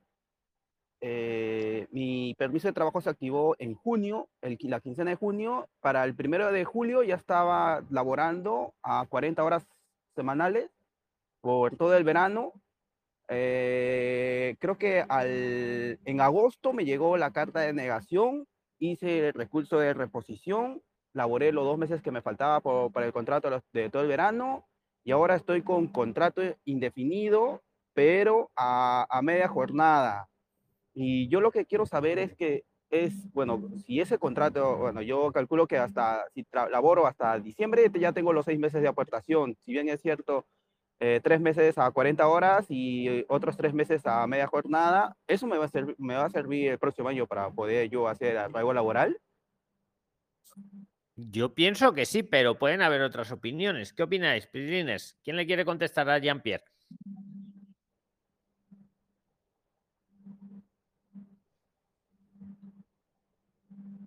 El que le conteste luego tiene la palabra. Yo pienso que sí, Jean-Pierre.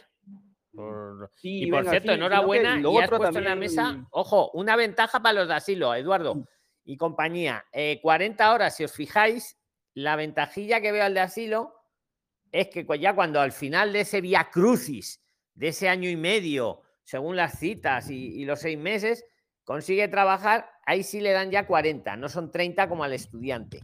¿Vale? Son 10 Perdón, Luis, ¿podría, repetir eh, o Repite la pregunta muy sintética, Jean-Pierre.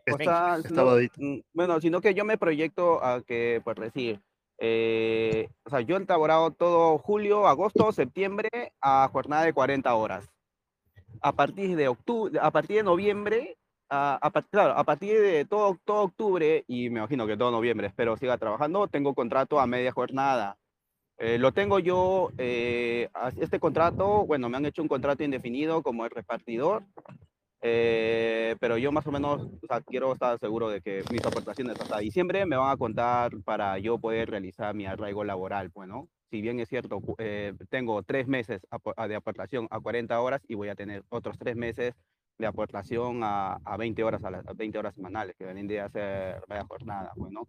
Sino que yo, mi, el miedo va a que, eh, creo había escuchado en videos anteriores que eh, eh, no estaban, estaban denegando el arraigo laboral porque por las cotizaciones que habían sido a media jornada y sí o sí querían a 30 horas o a 40 horas. Sí, para el arraigo laboral tienes que juntar los seis meses o tienes que ir sumando para que te den la, la- o sea, eh, las cantidades. Si has trabajado tres meses, o sea, esos tres meses ya te cuentan. Ahora, los otros tres meses, por ahí son tres meses a 40, a 40 horas o seis meses a 20.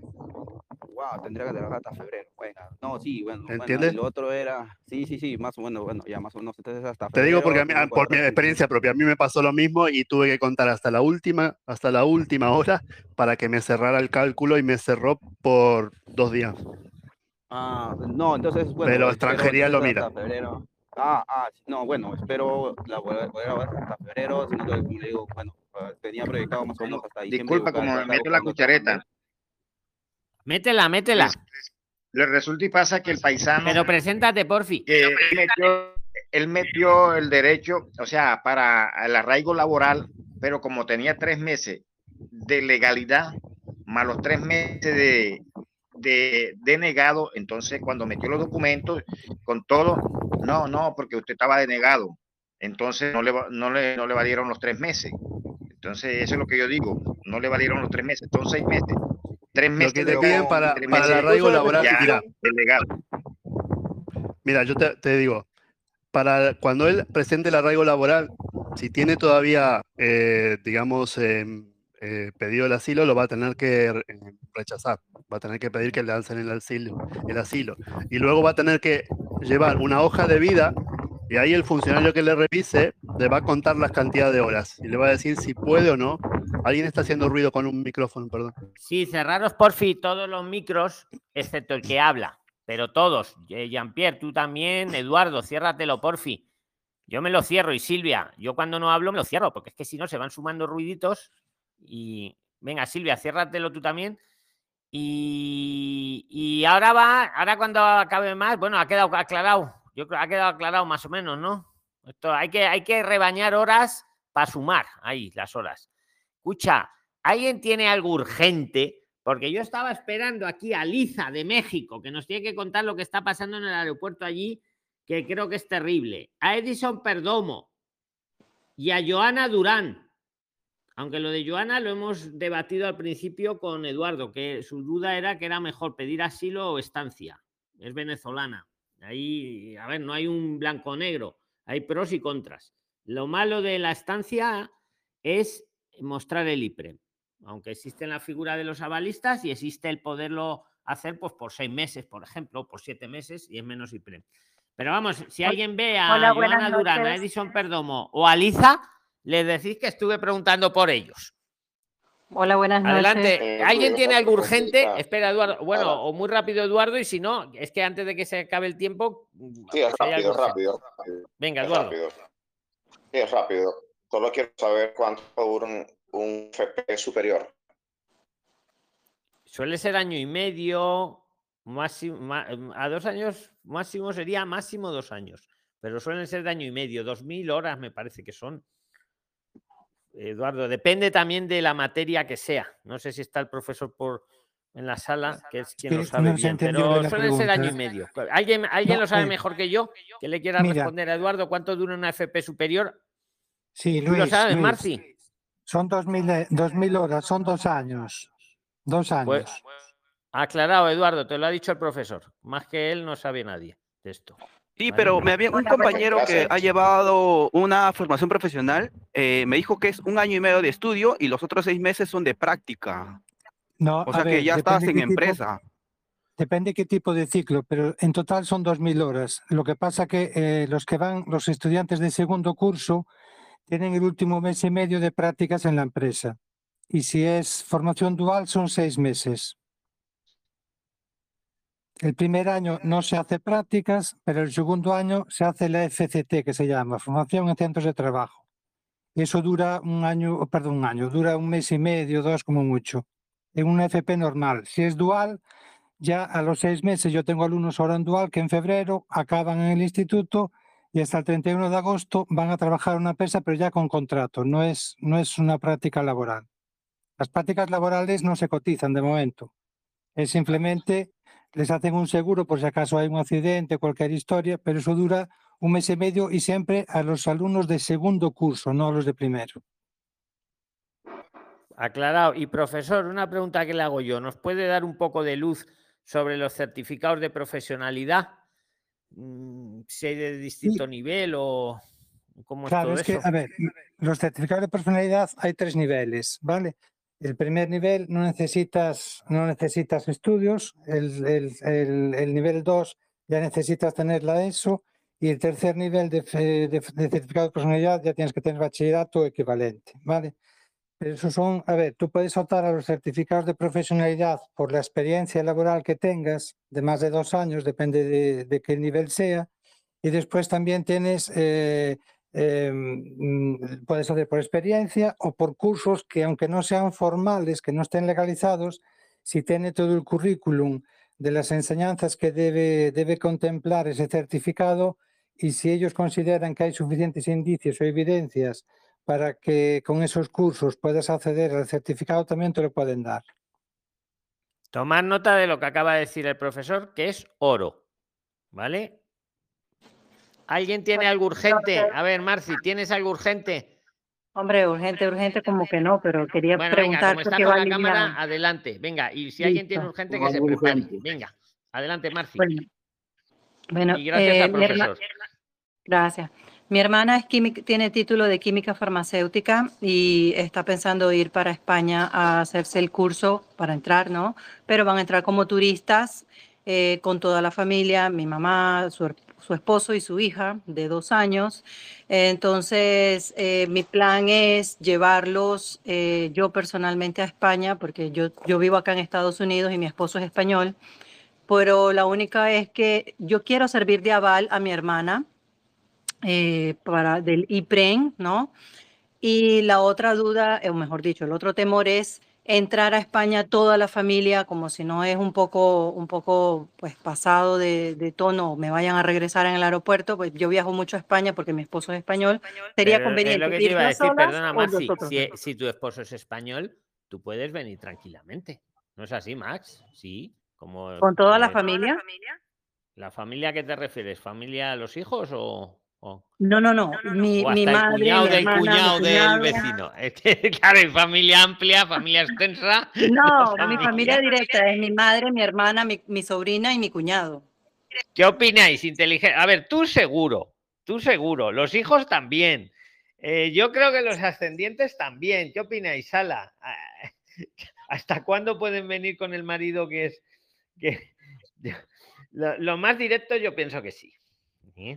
Marci, pero no sé, no sé si te he cortado la pregunta al final. Y para firmarle y, para firmarle el aval, por ejemplo, nosotros tenemos, eh, tenemos sí, podemos hacerle el aval, podemos ponerle el IPREN, pero en el caso de que quiera eh, que los dos cojan el curso, y usted hizo una pregunta, dijo una respuesta muy sabia que me sirvió muchísimo, es que el curso debe ser más de 20 horas, porque esa era una de las dudas que yo tenía. ¿Cuántas horas podía él estudiar y trabajar para poder coger el curso los dos? Porque uno tiene eh, químico y farmacéutico y el otro es mercadotecnia. Solo los dos podrían hacer un curso, whatever. Eh, y mi único temor es eh, yo poder entrar a España como, visit como turista con, con ellos cuatro, ¿no? Pero ellos, ¿qué edades tienen? Así más o menos. Ellos son mayores, ellos son mayores de edades. Mi, mi madre tiene 57 años, mi cuñada, mi cuñado tiene 35, mi hermana 32 y la bebé tiene dos años. Yo todos los años voy a España, nunca me he quedado, obviamente, aunque mi esposo sea español. Yo normalmente entro sola porque voy de paseo o voy a ver a mis suegros o lo que sea, pero nunca he entrado con nadie. Eso es un poquito de temor.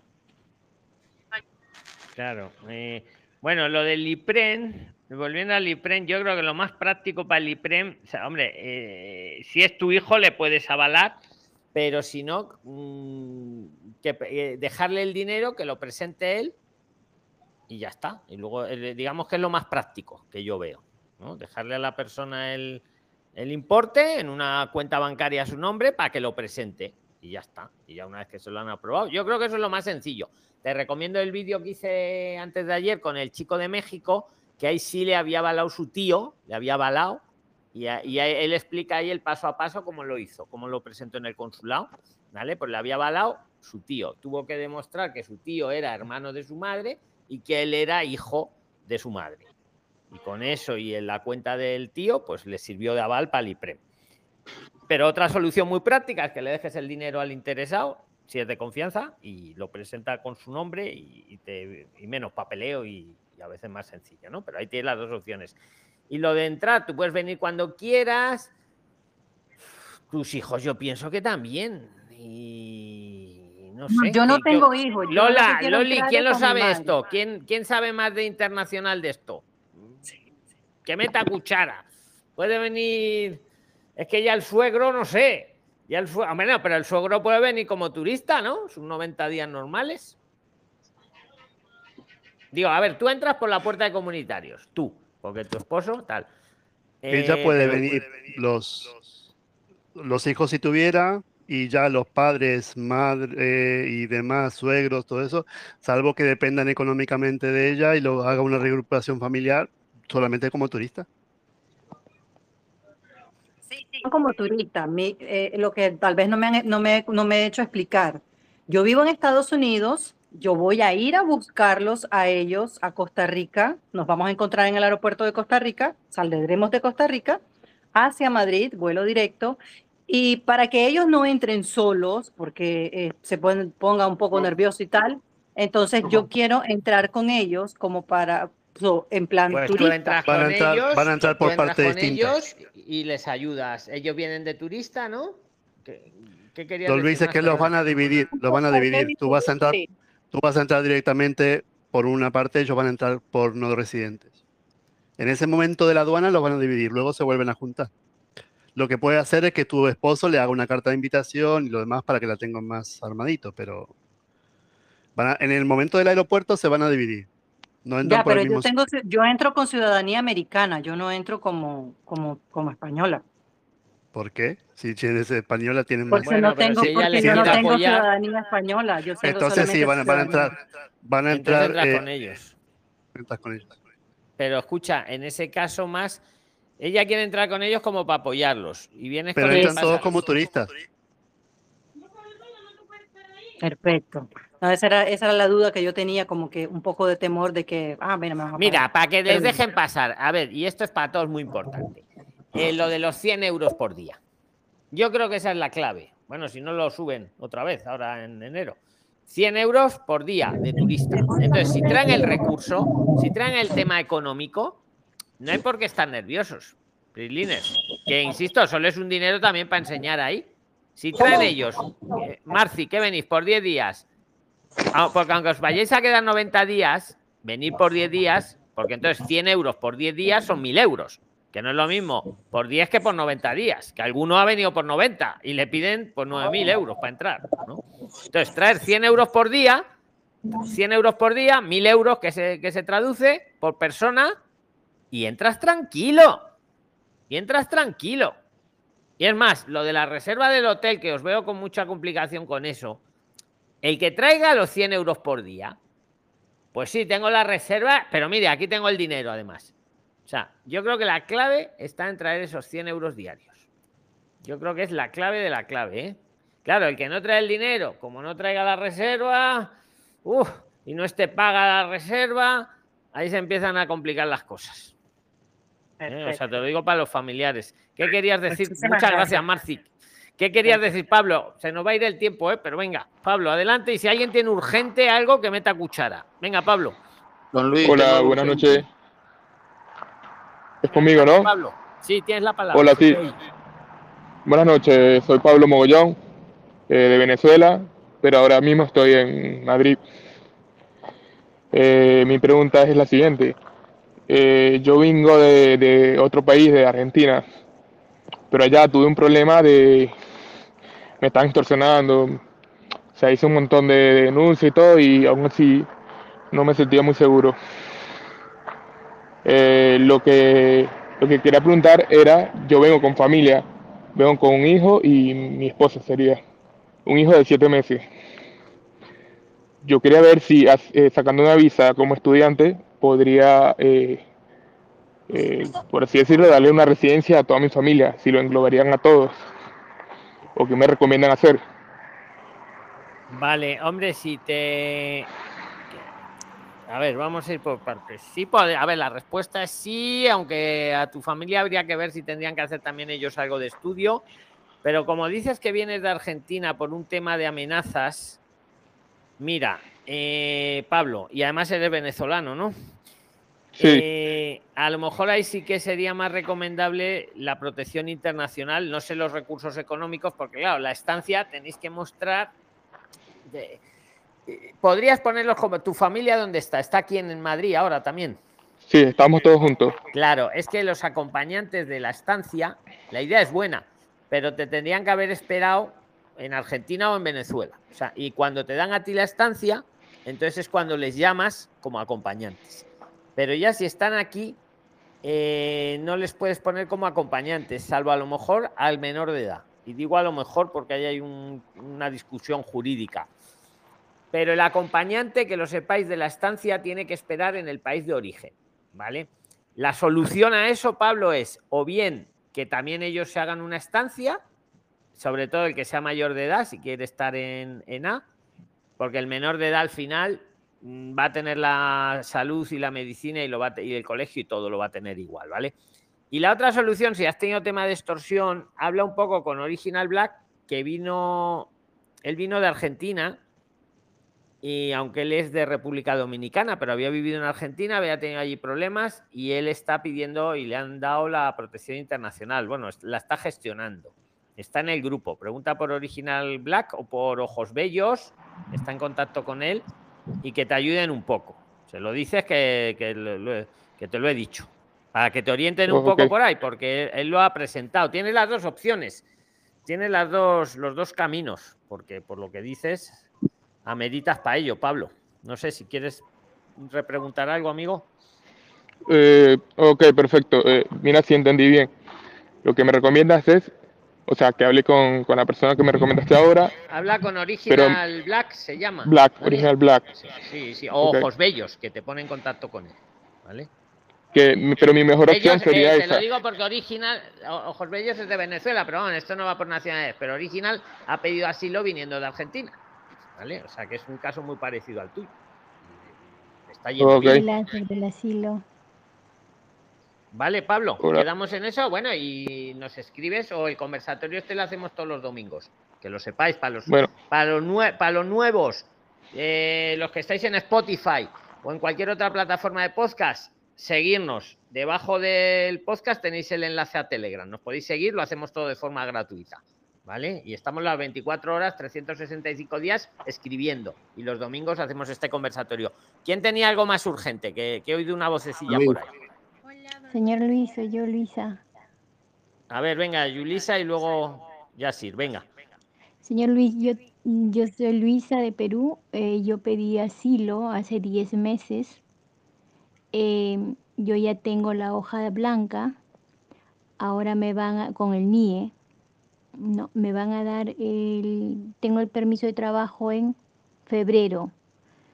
Pero también estoy haciendo estudios básicos. Estoy estudiando peluquería de un año. Eh, mi pregunta es, si yo tengo el permiso de trabajo eh, en enero, yo podría ya de una vez, podría eh, hacer la cotización del seguro? A ver, y cuando tenéis el permiso de trabajo, claro, ya podéis trabajar y ahí cotizáis. Bien por cuenta propia o, por, o por, como autónomo o bien por cuenta ajena, pues, trabajando por una empresa. Claro, sí, sí. Pero siempre cuando está en vigor el permiso de trabajo. Recién Porque hay, hay algún caso, escucha, hay algún caso que sí ha cotizado sin tener, tiene, se saca el número de la seguridad social, se pone incluso a trabajar y a cotizar y no sé, y hay que puede pasar que te invaliden esas cotizaciones al final, porque si no tienes todavía el permiso de trabajo, aunque no lo hayan cruzado en el momento, siempre a posteriori lo pueden ver. ¿Y, qué es lo peor que te puede pasar? Pues que te digan lo que nos decía antes nuestro amigo, que tres meses se los habían, no se los habían contado. Porque decían que estaba irregular. Pues es lo que te podría pasar a ti, que a lo mejor cotizas, pero el día de mañana ese tiempo no te lo cuenten. Bien para un arraigo o, o para, una- para lo que sea, ¿no? Esa es la Bueno, yo ahorita no estoy, no, no- no estoy cotizando porque yo estoy trabajando en negro, pero yo eh, estoy por, bueno, de repente sacar el, para el enero, que recién me dan el permiso de trabajo. Pues es que Eso hasta que no te den en enero el permiso de trabajo, oficialmente no puedes trabajar en A. Si No, tú no, quieres ponerte no, a esto- cotizar y, y puedes porque tienes el número de la seguridad social, yo no te voy a decir que lo hagas, porque no puedo decirte eso públicamente menos y tal. Ahora te puedo decir que veo que hay gente que lo hace. Ahora, ¿qué puede pasar ahí? Lo que te acabo de decir, que, te- que a esas cotizaciones, si se dan cuenta, no te las van a contar, porque si el permiso de trabajo no es hasta enero, mm, igual No, ahora te no- pones a cotizar y, en la, y no salta una alarma y, y pasa para adelante. No Eso la decisión es tuya, ¿sabes? aún no estoy cotizando. La pregunta es que si estudiando, estudiando y con el permiso de trabajo que me van a dar en enero, ¿eso me cuenta para el arraigo laboral? Sí, claro, para el arraigo laboral te cuenta a partir de que tengas el permiso de trabajo, que hayas trabajado seis meses, ¿no? Eran max seis meses, eh, la- lo que hemos dicho antes, pues está claro. Pero tienes que tener permiso para trabajar, bien vía por la forma que sea. Ok, y, y el- los estudios que estoy haciendo, porque también es de un año. A ver, que estés estudiando, una cosa es estudiar, estudiar como puede estudiar un español, y otra cosa es utilizar ese estudio para tener una estancia de estudios o una visa de estudios. En tu caso interpreto que tú estás estudiando, pues como puede estudiar cualquiera, pero no como figura migratoria. No, no, yo estoy con el asilo, no estoy con figura migratoria. Pero, exacto, que- tú estás estudiando como podías estar viendo series. Perdóname, la, la mejor haces estudiando, ¿eh? Pero que te quiero decir que tu estudio no es el que te va a dar el permiso para trabajar en tu caso. A Eduardo a lo mejor sí, porque Eduardo Alvarado, si hace una estancia de estudios, gracias a que va a estudiar le dan la estancia y gracias a la estancia va a poder trabajar. Pero en tu caso no, tú estás estudiando como si me pongo yo a estudiar. Pues bien, está bien, no viene mal, pero no por eso nos dan un permiso para trabajar. No estamos en una figura migratoria, estamos estudiando y punto. ¿Me he explicado? Sí, muy bien, muy bien. Venga. Muchísimas gracias. Que Prilines, nos tenemos que ir, llevamos dos horas, va a ser la una de la madrugada ahora aquí en España. Ahora, ahora, como se ha quedado grabado, ahora en un rato os lo subo al grupo para, que- para los que os habéis incorporado al final.